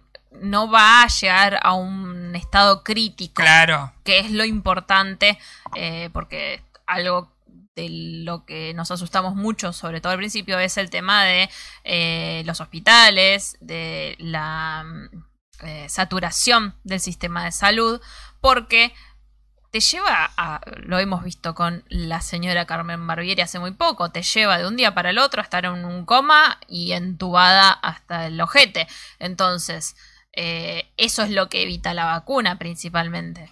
Entonces no significa ni que no te vas a contagiar, ni significa que no vayas a seguir contagiando, porque por ahí sos asintomático y vas a seguir contagiando. Ese Por lo cual no significa que, bueno, listo, ya está, me olvido de todos los cuidados. No. Hoy en la radio eh, decían algo muy importante. Estaba la Barbie científica, estaba Agustina Sí. Ahí, y decía algo muy importante que es, Agustín. Agustina, es, eh, vamos a tener que aprender a convivir porque esto va a ser para toda la vida. Sí. O sea, y Julia Mengolini muy alarmada le dijo, pero vos me decís que el COVID vino para quedarse. Y Y, sí, sí, Y sí. y sí. Así que, bueno. Eh, otra cosita del newsletter de, de Agostina Mileo es que el tema de la comida, ¿no? Como, ¿te acordás que hubo un momento donde todos... Cuéntenos, ¿siguen desinfectando las compras o es algo que ya fue? ¿No? Porque eh, la FDA, que es la que es como la ANMAT de Estados Unidos, ¿no? Dice, acorde con la información disponible, el contagio de COVID a través de alimentos o de sus envoltorios es muy poco probable, ¿no? Considerando los más de 100 millones de casos, no hemos visto pruebas epidemiológicas de que los alimentos o los envases de alimentos sean una fuente de transmisión del virus a los seres humanos. La transmisión no se ha atribuido a productos o envases alimentarios a través de los sistemas de vigilancia nacionales e internacionales, ¿no?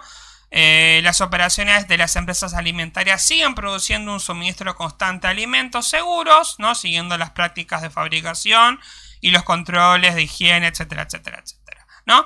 Básicamente, echarle alcohol a, a todas tus compras no sirve de mucho porque es poco probable que haya virus en esas superficies, ¿no? Igualmente, una limpiecita no vendría mal por una cuestión de higiene. Porque yo trabajo en un supermercado y a pesar de que la limpieza es buena, las palomas no son buenas. Así que. No, bueno, eso sí. eh, una lata. Pasar, o sea, si vas, a to- si vas a tomar algo de una lata, no, pasar un trapito, ¿no? Pero si viene tu paquete de fideos y lo metes en la alacena así como No pasa viene, nada, no, no pasa pasa nada. nada. porque no vas a... A ver, esta paranoia la tuvimos hace tres años atrás, cuando fue lo del antivirus, ¿te acordás? Claro. No había lata que no pasara por la rejilla con lavandina. Después de un tiempo, uff, me olvidé. Claro. Eh, esto sucede todo el tiempo. Pero lo que nos deja tranquilo es que no nos vamos a contagiar COVID si no ca- recalentamos la pizza que llegó recién, por ejemplo, Claro. ¿no? Que es algo que mucha gente sigue pensando, como por ejemplo, el otro día la escuchaba a Ivana Sherman que está eh, no va a la peluquería y no toma helado porque el helado no lo puedes infectar y bueno, pero es un riesgo que tenés que asumir por un momento de Pero felicidad. aparte, no te va a contagiar el helado. Bueno, pero no, no. Bueno, eso ya es un problema personal, digamos. Claro. No, no, no es una cuestión científica. En Fede nos dice cosas muy importantes sobre la vacuna que claramente nosotros estamos tocando de oído, leemos las noticias, no somos espe- especialistas, eh, solamente hablamos. No, bueno, pero es interesante lo que dice. Dice, eso tiene que ver con las fórmulas de las vacunas por la plataforma viral. Al no ser el virus real, no impiden el contagio, impiden la replicación. Eso. Lo ¿No? explicó como mejor. Muy bien. Gracias, Fede. Eh, bueno, claro, bueno, yo leía que, por ejemplo, las Sputnik te ponen como dos, vamos a decirlo en términos burdos, no te ofendas, Fede, como que te ponen dos versiones del virus. O sea, cada, la Sputnik B tienen que darte dos dosis, las dosis son distintas, el- lo que hace que te genere anticuerpos. En cambio, la AstraZeneca, las, dosis, las dos dosis son iguales. No, no, el componente es igual, ¿no? Em, por eso, por ejemplo, también te tienen que darte la misma vacuna Vos cuando... cuando... yo cuando me vaya a dar la vacuna me tienen que dar de vuelta la de AstraZeneca. Por eso en el cartoncito está bien Dice- especificado cuál claro, te dieron. si te dieron Sputnik B, te tienen que dar de vuelta la Sputnik B. Y tiene que ser el segundo componente, que no es igual que el primero. Entonces, bueno, calculo que la logística estará calculada, obviamente, para que esto suceda correctamente, me imagino. Quiero creer. Igual está muy bien organizado. No, la verdad que, hemos más visto, allá de este que- problema, que fue un problema burocrático de faltaba una lista donde estaba registrados nuestros nombres, después adentro fue rapidísimo. Mm, la gente, también toda la gente muy amable, nos trataba muy bien, eh, hacía chistes, la, la- la- la enfermera o la persona que me... fui yo No. eh, que me vacunó, me dijo, ah, sí, yo tampoco miro la aguja cuando me pinchan, me, me tiro chistes, es como que fue realmente muy, Joya. muy buena atención. Y toda la gente que se iba se iba contenta, obviamente, ¿quién no se iría contento de, de Olvídate. recibir la vacuna, no? ¿Qué es esto que me mandaste? Yo te mandé el mejor vacunatorio de la Argentina. El vacunatorio de Bocita. Mm, ¿Vos decís? En Boca pusieron vacunatorios y este, o sea, prestaron las instalaciones para que eh, la gente tuviera un lugar más cercano y abierto donde podría vacunarse, ¿no? Eh, por eso es muy estratégico el tema de dónde, ¿no? Tienen que ser lugares abiertos, donde pueda haber mucha gente, donde se puedan hacer filas cómodamente Donde haya espacio. donde haya espacio, donde se puedan guardar las heladeras donde van a estar las vacunas. Entonces es muy importante el lugar espacial, ¿no? Eh, edilicio. Y eh, vemos el centro vacunatorio de, de COVID de Boca. Y llegó, vi este video y dije, ah, lo, te- lo tenemos que mostrar.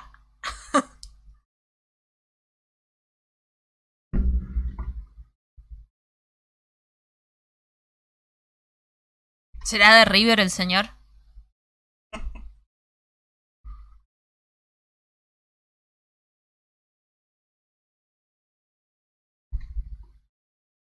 Aguanta, ¿eh? momento trágico que estamos viviendo. Muy agradecida y saludos a, a todo el mundo, a toda la gente. no lo escuchamos nosotros.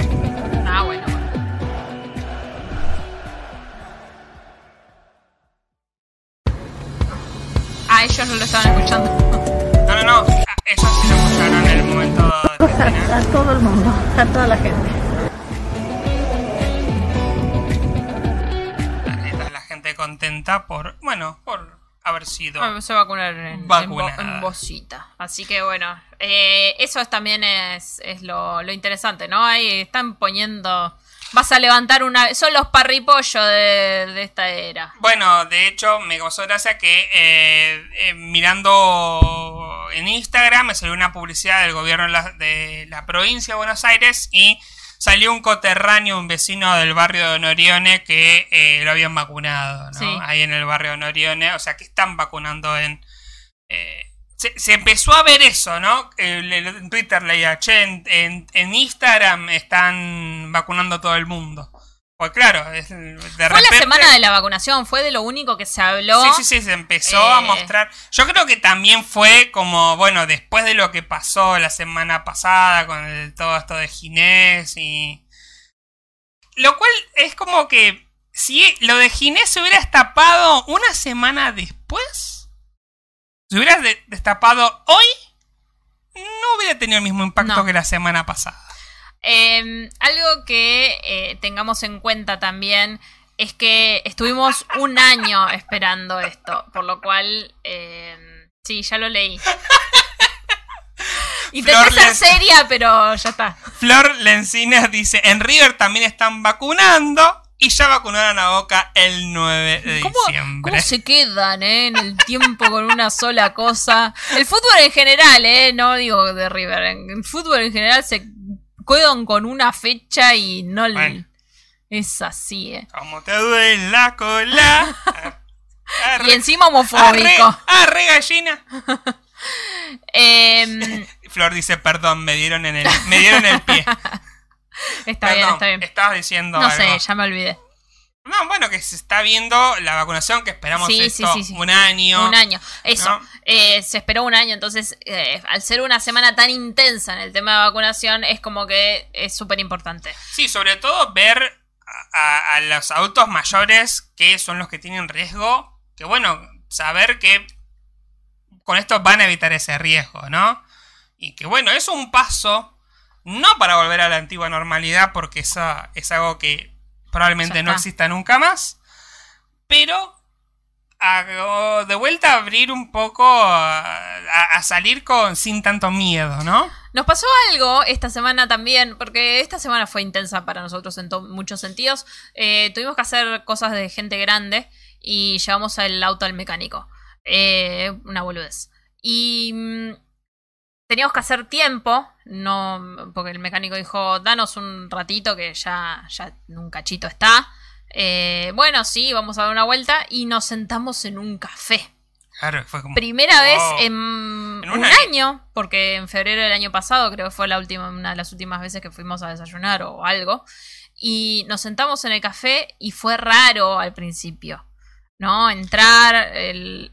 Tengamos en cuenta lo siguiente, hay mucha gente que esto ya lo hizo un montón de veces en estos últimos meses. Nosotros no, porque nosotros no salimos prácticamente de No. acá adentro. O sea, es muy poco lo que salimos.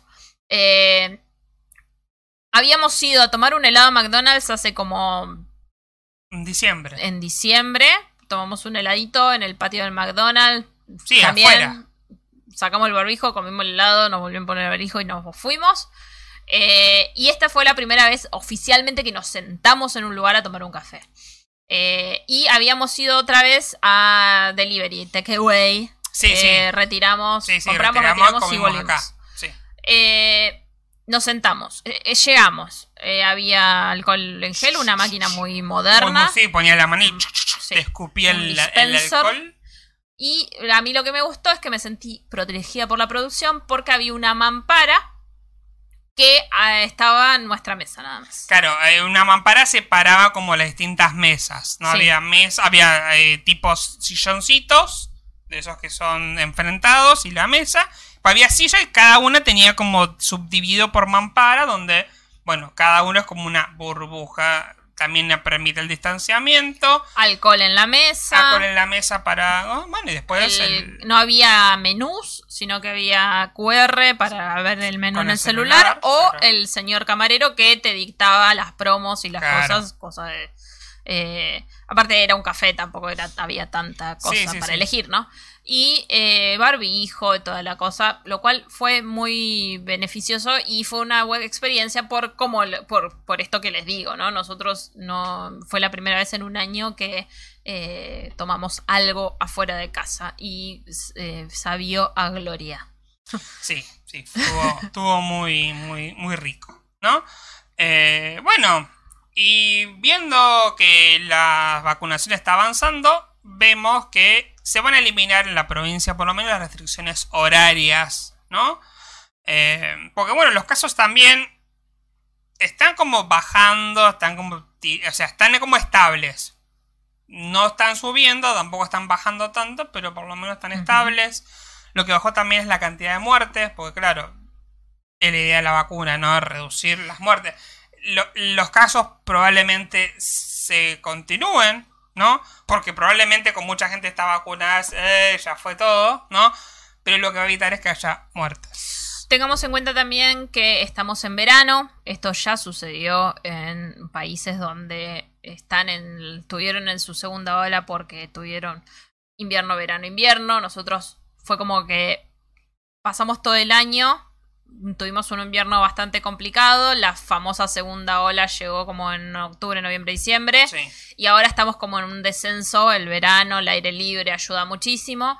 Eh, y lo importante es no llegar al invierno o llegar al invierno con la mayoría de las personas vacunadas, ¿no? Claro. Eh, o con esta famosa inmunidad de, de rebaño eh, acorde. Y lo bueno es que se estima que para agosto, que vos decís, uh, agosto, falta un montón. Eh, no falta tanto, ya pasaron dos meses del año. Eh, para agosto ya esté toda la población vacunada o en su mayoría, lo cual es un montonazo, che. Claro. Por eso esperemos que para diciembre Yo quiero, tengamos unas fiestas un poco más tranqui. eh, yo quiero volver a trabajar. Es mi único objetivo Claro. para, para este esta etapa, ¿no? Claro. Y creo, supongo, espero que una vez eh, aplicada la vacuna pueda, pueda realizarlo. Así que a por eso. Bueno, basta de hablar de vacuna de Sí, COVID no, porque basta. eh, tuvimos una hora y media prácticamente Pero hablando de bueno, eso. pasó esto. Fue Pero una bueno, semana. fue, esta vez fue muy personal el tema. fue la semana de la vacuna. No hablamos nunca más de esto. De la vacuna porque no me van a volver. Bueno, hasta que te vacunen a vos. Claro. Pero ya no va a ser novedad, así que. No, bueno. Esta, vamos a ir con algo un poco más liviano. Que esta es una sección que yo voy a llamar Mar de Plata es un pueblo grande. o eh, noticias que denotan que Mar de Plata es un pueblo Sí. grande. ¿No? Y son tres noticias de robos. Ok. de- y la inseguridad en Mar del Plata.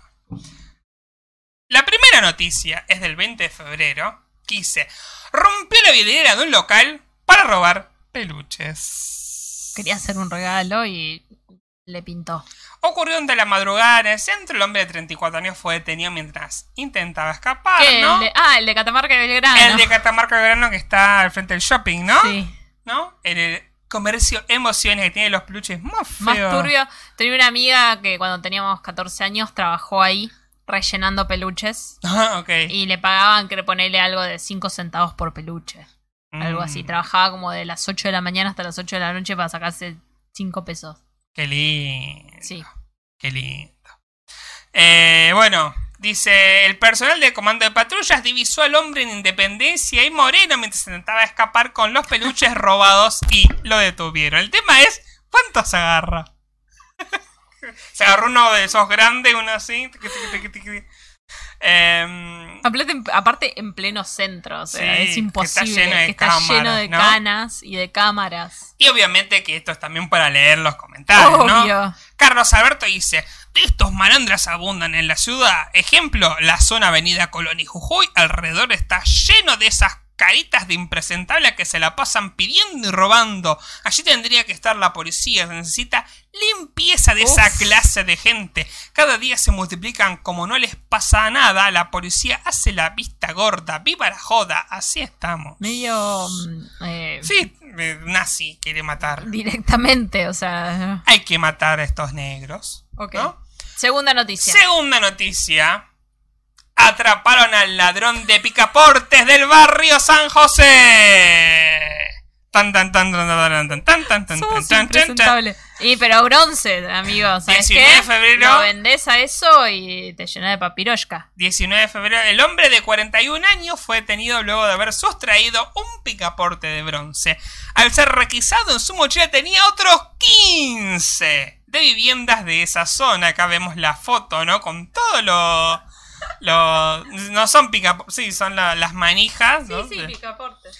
eh, Los claro, quería lamer por ahí. pero- claro, pero por COVID, ¿qué haces? Lo llevas, Lo desinfectas con alcohol y después lo lames. Eh, eh, estaba cuidándose el señor. Ay, yo no te puedo creer.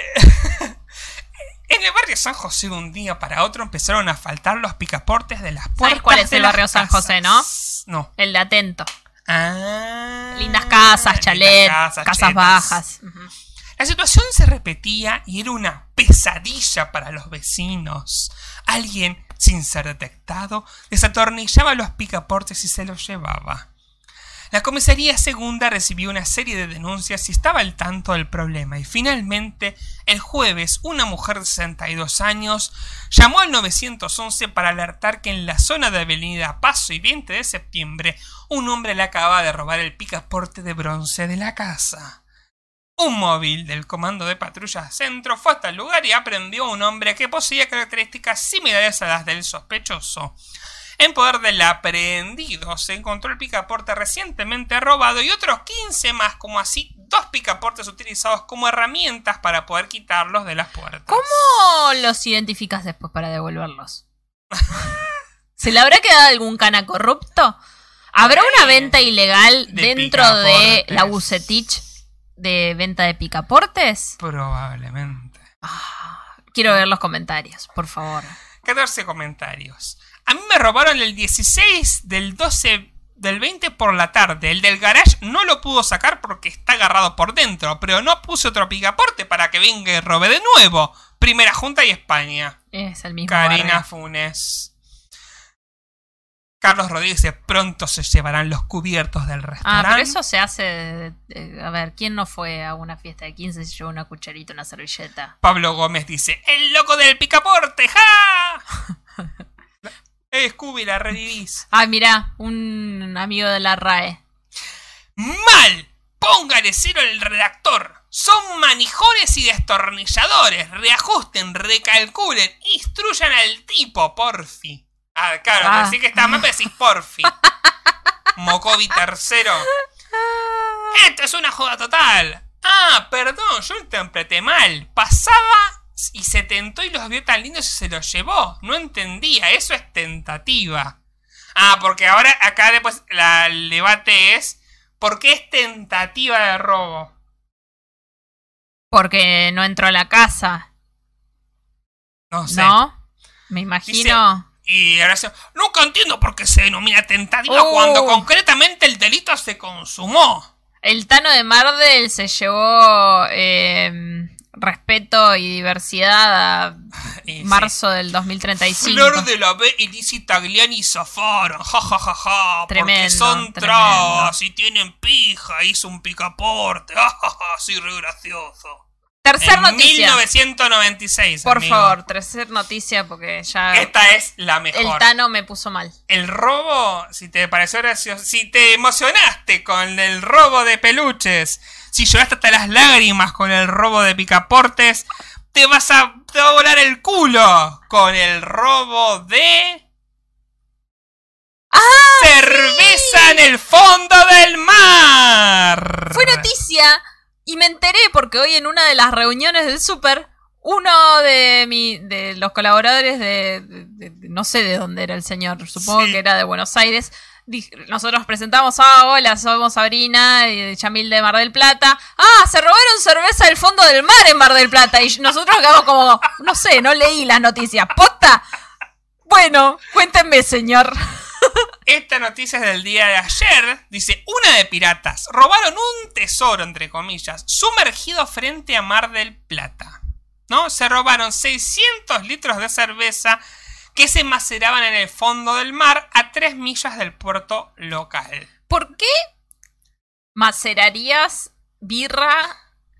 A ver, decime que penetra la sal el agua marina. O si no, o por una cuestión de temperatura, ¿será? Bueno, ahí te cuento. Dice, el cronómetro se había quedado varado en la costa marplatense con la caída de la Unión Soviética en 1991.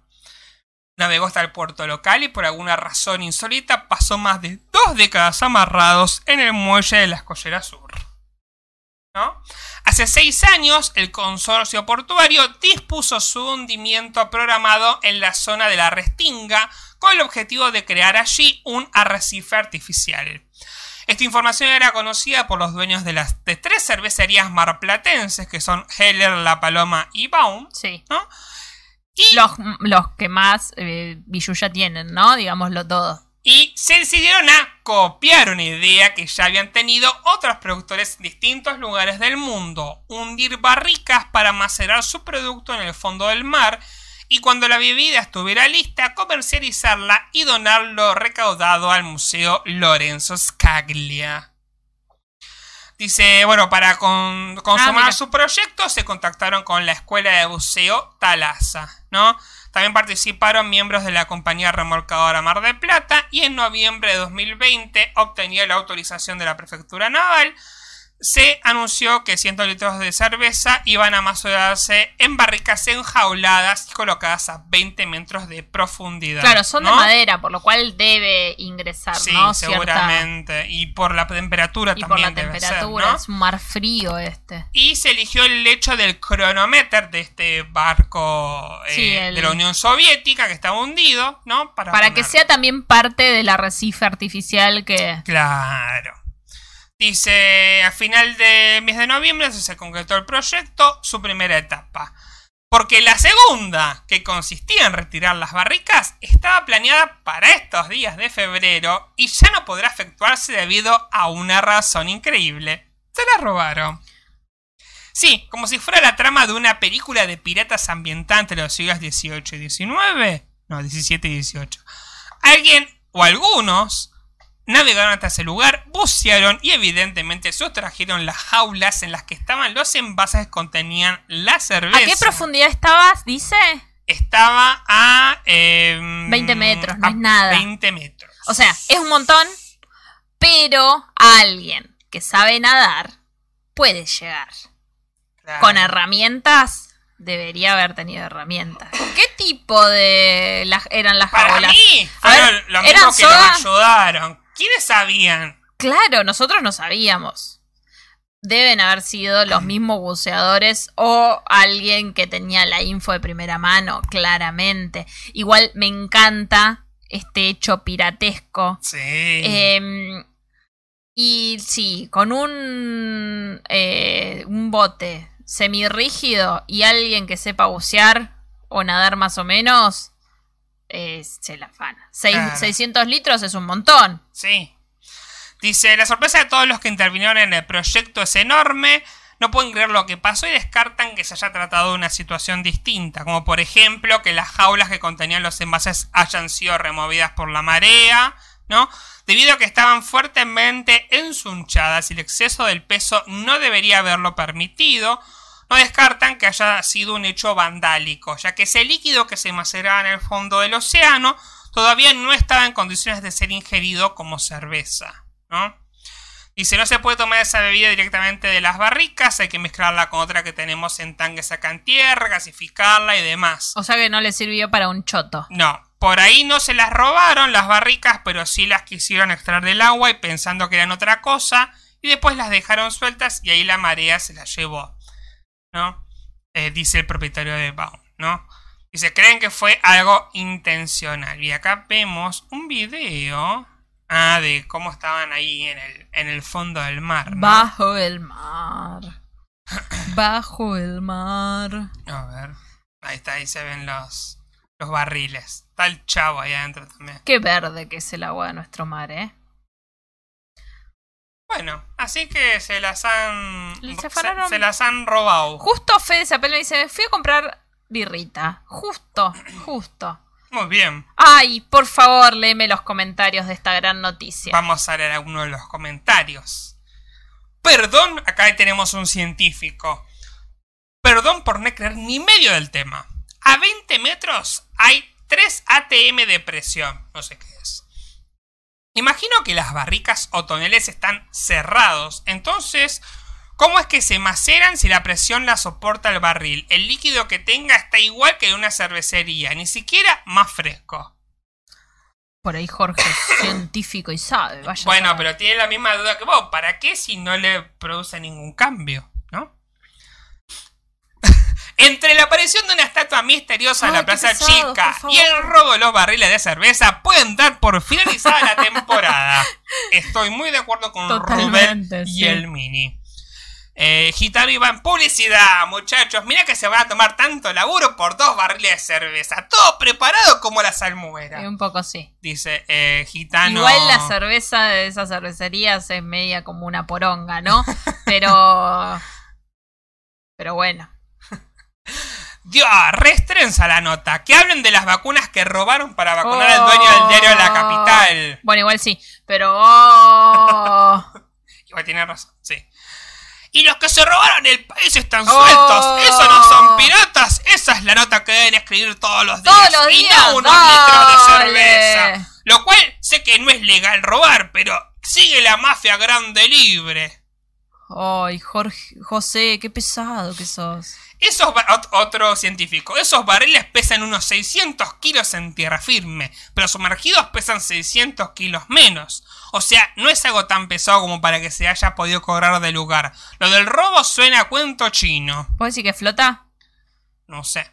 Por ahí lo perdieron y con esto mucha prensa. La cerveza no se podía tomar. El costo por nada es demasiado alto. Mepa que se lo llevó la marejada. Acá tendría que estar Euge de Canal Mitocondrias. Igual ese- ella es bióloga, no, Es bióloga, no es es física. es pero física. es más inteligente que nosotros por la mierda. eh, para explicarnos un poco. Dice. Dice, lo que no entiendo qué es lo que le hace esa mezcla a la profundidad del mar si está Estamos dentro de un en la barril sellado. Igual es de madera. Yo tengo entendido que la madera no es inmune a la humedad Claro. y a que se filtren cosas. O sea, Sí, no a sé. ver. Pero no sé qué es la barrica por ahí. No, no sé. Me, me- me, genera. ¿Ves? Por eso no hay que tomar cerveza artesanal. Vamos Bueno, con la diosa o con iguana. Que... Acá hay uno que me parece que o, traba- o trabajó para ellos o los odia para algo. Ladrón que le roba al ladrón, manga Total- de negreros. Totalmente, es una de las, o sea, las cervecerías en general y los locales gastronómicos en general no se caracterizan por tener todas las cosas en regla, vamos a decirlo, y más en temporada de verano, ¿no? Pero bueno, no queremos acá tratar mal a los pobres comerciantes que sufrieron tanto. Ah, Lo- Homero Limpieza dice, seguro algún macrista. Y Mario Álvarez dice, averiguando que Buzo es peronista. Asunto resuelto. ah. Me parece que el macrista llegó tarde, ya casi no quedaba que robar después de varias décadas ganadas. Y si es un macrista no toma birra, jaja. Me imagino que ser una cerveza con polenta. Bueno, es lindo divertirse con boludeces, el gen argentino. Mientras nos devoran todos nuestros vecinos de los que nos creíamos superiores. ¡Ah, qué triste! Se deben quedar- creer re vivos, ¿no? Cuando escriben Sí. esas cosas de, ah, mirá lo que voy a poner. Décadas son las que vienen robando el mamerto y su familia viviendo el estado de los afanos. Qué suerte que no vuelven nunca más. Ah, Bueno, creo que este es nuestro pie. Sí, sí, sí, sí, la verdad que sí. Eh, fake, dicen abajo. Sí, sí, mucha gente que no lo cree directamente, ¿no? Sí, es que mm, es como... Acá tenemos un marplatense eh, antiporteño y dice fake. Además estoy harto de toda la esnoviada de la cerveza artesanal. Parecen porteños. es algo que también que nos caracterizamos mucho, ¿no? De, de bardear eh, a todo turista para nosotros es porteño, excepto que eh, su acento demuestre lo contrario. Es Claro. así. Eh, y quienes no son de Bu- Buenos Aires capital nos caen mucho mejor que eh, los porteños de pura raza. Eh, está muy mal lo que estoy diciendo, es discriminador. Sí. Sí, cancelada. Pero bueno, también debo admitir que hemos tenido, he tenido una adolescencia en la cual me enojaba mucho muchas actitudes de los turistas, así que también estoy un poquito justificada. ¿Está mal? Sí, no me importa. Lo voy a seguir diciendo. Bueno, Igual cuando éramos, cuando era más chica adolescente era peor. Eh, así que he madurado. Mm, pues, Eh, ¿Qué dice? eh, dice, jaja, para los tucus la gente porteña es Buenos Aires. Ah, sí, obvio. Para eso pasa también. Que viene gente por ahí que es de, de otras provincias y nos dice porteños. No somos porteños, nos ofendemos Sí. un montón por decirnos Si porteños. vos te vas a Córdoba, te van a decir porteña. Claro, ni hablar. Pero eh, Como, ofendidísima. como vos que me decías porteño a mí que vivía en el culo del conurbano. Bueno, pero estás más cerca. Te tomas un tren y llegas a Pero un ni en Starbucks. pedo soy porteño. Amiga.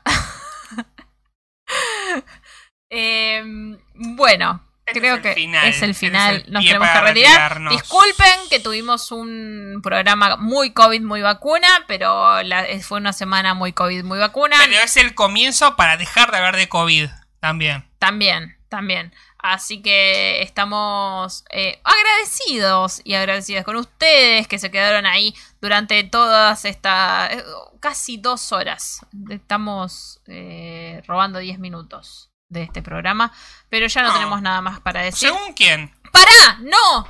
No nos tenemos que ir. Perdón si alguien estaba con auriculares. Sí, yo estoy con auriculares. Empezó Masterchef y no hablamos de eso. Hablamos de eso y nos vamos. Bueno, hablamos un poquito de eso. Eh. De hecho, el título era en referencia Claro, a eso, ¿no? empezó Eh, Masterchef, segunda temporada. eh, los personajes son como eh, la segunda temporada de ¿Y quién es?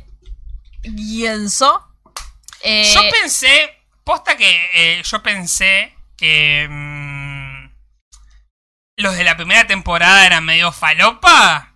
Los de la primera temporada son super estrellas al lado de lo de la segunda temporada. hablando de falopas, vos ahí tirás un gramo y no llega al Y piso. no toca el piso. Olvídate.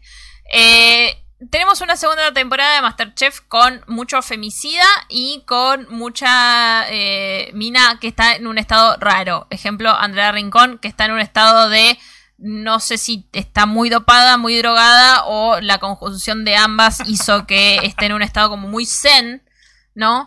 Y que no llegó a terminar de descifrarla. Arrancó el lunes, sigue la misma metodología, Sí, ¿no? el- Lo único bueno que desta- destaco, que aunque empieza un poquito más tarde porque está anunciado 10 y media, pero arranca a las 10.40, Sí. es que antes está Marley y es más entretenida la llegada de Masterchef. Que la novela de miércoles turca que la mandaron a las 4 de la tarde, por suerte. Claro, pobre la gente que seguía esa novela. Ah, si la seguís, la seguís. La gente ya no sigue novelas por la tele, lo mira por internet. Mm, nah. Como sea, arrancó la segunda temporada. un- ¿Cuál es tu... No vamos a hacer un repaso aún de los favoritos, eso lo vamos a hacer más adelante cuando queden menos. Sí, porque todavía es como que. Hay algunos que me causan. Es como que. No estoy tan comprometido como la otra vez. No sé, es como que. Lo miro porque, bueno, vi la primera temporada y la segunda, pero es como que no, no- ya no tiene el mismo sabor. Me parece que lo hicieron muy pronto. Tendrían que haber Sí, tendrían que haber dejado un poquito más. Dejar dos meses más. O me chame un, no sé, un, Un gran hermano en el medio. No, ahora hermano no van a hacer. Un bake off. Un bake No sé, algo, otra cosa. algo distinto con otras caras. Pero. Porque hasta Fedeval está de vuelta. Claro, volvió Fedeval y es como que. ¿Otra vez Fedeval? que dice Fede Zapel, Fedeval is back 2.0. Sí. Tengamos en cuenta que Fedeval está ahí en reemplazo de su madre, que hasta ese momento, los primeros programas, solamente tenía COVID, esperaban que vuelva. Porque todo el mundo en Twitter diciendo, eh, eh, se está cagando de risa y la madre está en coma. No, todavía, no estaba en coma. estaba en coma. Recuerden que esta- se graban por lo menos 20 días antes Sí. los capítulos. Dice, Fede dice, es como gran hermano, dejan pasar un año o dos y vuelvan a hacerlo. Sí, deberían Sí. haber dado un poco más de aire. No, no, no te digo un año, pero. Dos meses, tres meses, porque terminó en enero el anterior Sí, y ya estamos en febrero y ya arrancó el segundo, o sea, apenas pasó un mes. Marzo, abril, que volvemos de vuelta, está todo encerrado porque se va toda la mierda de vuelta, porque todavía no hemos estado todos vacunados. Eh, qué sé yo, ¿viste? Y es como que, bueno, no nos esperábamos el regreso de Fedeval, ¿no? Porque no estaba anunciado, ¿no? Porque No. decía directamente... em, ¿Quién era? Fontán. Claudia Fontán, ¿no? Que de hecho la presentación decía Claudia Fontán, y bueno, y Claudia Fontán no está. Va a estar después. Va a estar seguramente A partir de esta semana, o sí. la otra. Sí, sí. Eh, de estos nuevos personajes, yo ya tengo mi favorita, que es Cande Beltrano. Petrano, ¿no es? Beltrano. ¿Es Beltrano o es Vetrano? Me cae muy bien esa chica. Y Georgina Barbarosa, que está eh, espléndida la señora, eh, regia, como corresponde a una señora de 66 años, como es Georgina Barbarosa. Sí. Eh, ¿Dice Eh, muchas boludeces? Sí, pero bueno, No, se las dejamos Vetrano, sin él. se la dejamos pasar porque es una señora de 66 años. Eh, mi conflicto está con Alex Canigia. No, que es pues insoportable. me hace reír y me molesta. Es el Fedeval de esta segunda temporada. Sí, me Lo molesta. cual, es, lo cual es una cagada porque tenemos a Fedeval todavía. Claro. Entonces, como, la Es puta como- madre, todo, todo Fedeval. Eh, no podemos hacer un soltar porque está ahí todavía. Claro, eh, Ahora, eh, los peores es eh, el estúpido de Fernando Carlos Oh, y el Liberá. Eh, femicidas. Tien- tienen así el cartel acá grande que les dice bien grande. no, igual Ah. el que más. El que más odio, o sea, Alex Canija por lo menos me hace reír. El que no me causa ninguna emoción de ningún tipo es Cae. Ay, pero canta, te recuerdo. No, pero basta. Es el piel". único tema que lo hizo conocido y canta ese tema de mierda. Basta, hermano, Eh, soltar, Da, soltar. da un toque de cringe. Ya da un toque de cringe. Da un toque de cringe. chabón. Y le molestó mucho ayer que el loco Montenegro no le No le haya quiso prestado. Se reofendió. Se ofendió y se, Se y se reofendió. hizo cambio de lugar por una pelotudez. El Sol loco- Pérez lloró. Sol Pérez lloró porque, porque perdió. Dani Lachepi, que es la versión 2.0 de Belulucius, versión influencer. Superior a Belulucio. superior a Belulucio, un poquito más graciosa. eh, lloró porque se emocionó.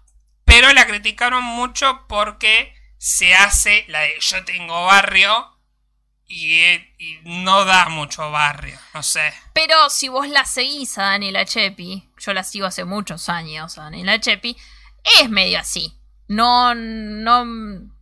Es su personaje ya. Está sí. bien, bueno, pero la gente eh, lo ve como una cosa impostada. y Claro, no le gusta. pero no. Yo la considero, no te digo hiper auténtica. Lo, lo porque- que pasa es que se hizo viejo el chiste. La primera vez, jajaja. Ya la segunda vez, bueno. Bueno, pero va a ser como como- Belu Lucius y los ojos durante toda la temporada. No, bueno, pero Belu Lucio no me repetía los chistes.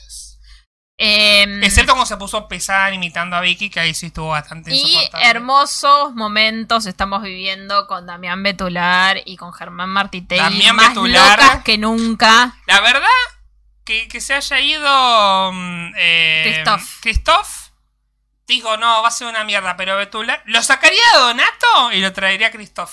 Y ahí sería como ideal. El trío perfecto. Porque. Eh, Christoph, eh, no, Betular haciendo el chiste de carísima sí. fue eh, hermoso. No, y después, me, Y después- me- me gustó cuando le dice a Les Canigia, no, voy a hacer, voy a hacer un pollo con papa. No, pero hacer un buen pollo con papa, no uno barat, le dice. Es como que está, está ahí. Está, Está, está en tendencia. está- entiende los memes. Y después le dijeron a Cande Beltrano, eh, con un gesto igual, los dos al mismo tiempo, Damián Betula y Martitei, que tenían que hacer unos fideos. Y fue ese gesto, eh, ay, hermoso, hermoso momento. Necesitamos esa gente en la televisión, eh, diversidad y homosexualidad eh, a pleno. Eh, dice Fede, odio y amor es como, dale, no puede ser tan idiota, pero es gracioso igual. Es tan personaje, Alex Canigia, tan personaje que da la vuelta, Claro. ¿no? Ahí se entiende también por qué su popularidad, ¿no? Porque no es alguien que yo haya consumido jamás, Claro. pero al verlo ahí es como que no entendés, como, no puede ser tan pelotudo, pero a la vez es como, pero a la vez es como, Hoy estaba viendo Funciona. unas, unas stories de Daniela Chepi, justamente, en el cual, jodiendo, le- eh, Alex tenía puesto un collar dorado, pero brillaba como nada. Eh, y le dice Daniel Chepi, che, tengo que arreglar el- la transmisión de- del auto. ¿No me eh, das esto? Pero con esto te compras un auto nuevo, le dice él. ¿Entendés? Tiene esa- Sí, esas sí. contestaciones que es muy gracioso sí. y que no intenta ser el tipo humilde, ¿no? Eso también es como, bueno, está bueno. Está bien, está, es el villano un poco. Claro, es como, bueno, yo soy esto y es el Ricardo Ford de ahora. No, y aparte esos personajes terminan funcionando bien porque ese, esa oposición que te genera hace que lo, lo termine teniendo re en cuenta más que alguien que por ahí eh, como cae. Como, y para eh. mí va a sorprender porque el chavo, más allá de que yo no lo veía cocinando, no te digo que es eh, Sofía Pachano, pero se defiende. Sí, no- está para irse la primera semana. No, no, no. Eh, y- Vamos a ver qué pasa el domingo. Hay quién va a ser el primero que se Claro, va. pero tiene eso, ¿no? Es como que es bastante auténtico en el sentido de yo me crié en cuna de oro y no te voy a renegar de que me crié en cuna de oro. Y Que me parece más honesto que de que Daniel HP no sé, eh, yo soy de Claro. barrio, como milanesa todos los días. Bueno, Daniel HP. No eh, sé. No sé. Pero bueno, eh, estuvo muy... Sos muy rubia para creértelo. Eh, dice Fede, esa gente reentendió la función de Internet y la tele. Sí, Sí. eh, en general sí. Y también hay que tener en cuenta esto, ¿no? De cómo se complementan hoy en día estos programas que son de la tele, pero que funcionan gracias a las redes sociales, porque Twitter estaba al top esta semana. Pese que, como decimos, no es como wow, tendría que haber esperado un poco más, pero la gente sigue mirando, un Sí, poco por sí, costumbre, el- un poco porque... El primer día creo que hizo como casi 20 puntos. Eh, esto que dice mm, Fede eh, me- es clave también. Dice, maldito Alex, este es un mensaje que estaba bloqueado, por eso no salió antes. Es amor y odio. Es como la Vicky versión pelotudo y hombre. Me parece que tiene mucha Sí. razón. Es como medio Vicky. Que Vicky también es como, vos estás medio pesada y al final después terminamos queriendo. Lo que tiene es que ahí te das cuenta también, ¿no? Porque en un momento dijo que, claro, el chabón habla italiano, perfecto, porque ¿cuántos años vivió en Italia? Sí. Se crió allá toda su vida, hizo la escuela allá, eh, como dice, como dijo Mariana Arani, hizo, geografía en inglés. hizo in- el, el colegio fue en inglés. Claro. Eh, entonces, eh, hablan otros idiomas y tienen otro estilo de vida, ¿no? Estos pibes. Entonces está bueno verlo porque es medio como un zoológico, ¿no? Entonces Sí. uno ve esas especies raras eh, que no son, no son muy, muy vistas. Y el look, no sé, es como que todavía me confunde un poco. Eh, Es un y, personaje de anime para mí.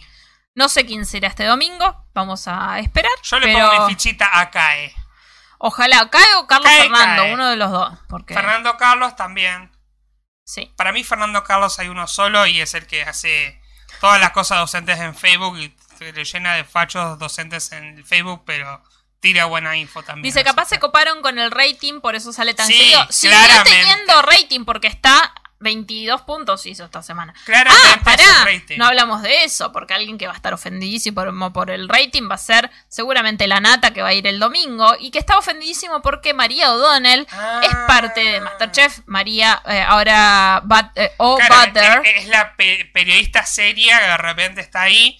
Que me cayó bien ahí, me gustó como Estuvo bien. Me gustó ese, esa dupla que hizo con Juanse el otro Juanse. día. Hablemos de la tía la Juanse, por señora favor. Juanse. Eh, hermoso ese Juanse gastronómico que yo no le daba ni dos pesos. O sea, yo pensé que iba a ser como el Piti, No, igual el como mejor el Piti comiendo champiñones en la sopa podrida, ¿entendés? El mejor momento de Juanse fue cuando rompió el juego de los billetes y dijo, ¡Ah, sí! Truc. 20 lucas sacó. Todo lo que hago está prohibido, dijo después. Como todo lo que hago está mal. Eh, pero bueno, eh, Ah. Juanse, la tía evangelista, la verdad que me cae simpática. Está, está muy bien. Sí. Eh, pero bueno, eh, fue. eh, Mira, llenamos, no solamente llenamos los 10 minutos de aire, sino que además nos pasamos 5. ¿Nos vamos? Nos vamos. Muchísimas gracias, como le dije antes. Uy, se, se fue el. Se desfasó el Se desfasó retorno, el pero ya nos vamos, así que no pasa no pasa nada. Muchísimas gracias a todos los que nos acompañaron durante estas dos horas eh, de programa. Gracias a todos los que siempre comentan. La verdad que, corazoncito, eh, saben que los queremos mucho. Denle like. Denle like a este episodio. Saben que pueden escuchar cualquiera de los episodios de en forma de ficha, ya sea este, los anteriores, videos viejos, lo que sea, a través de nuestro canal de YouTube o a través de cualquier plataforma de podcast. Síganos en nuestras redes sociales, arroba de Días de Reina. La.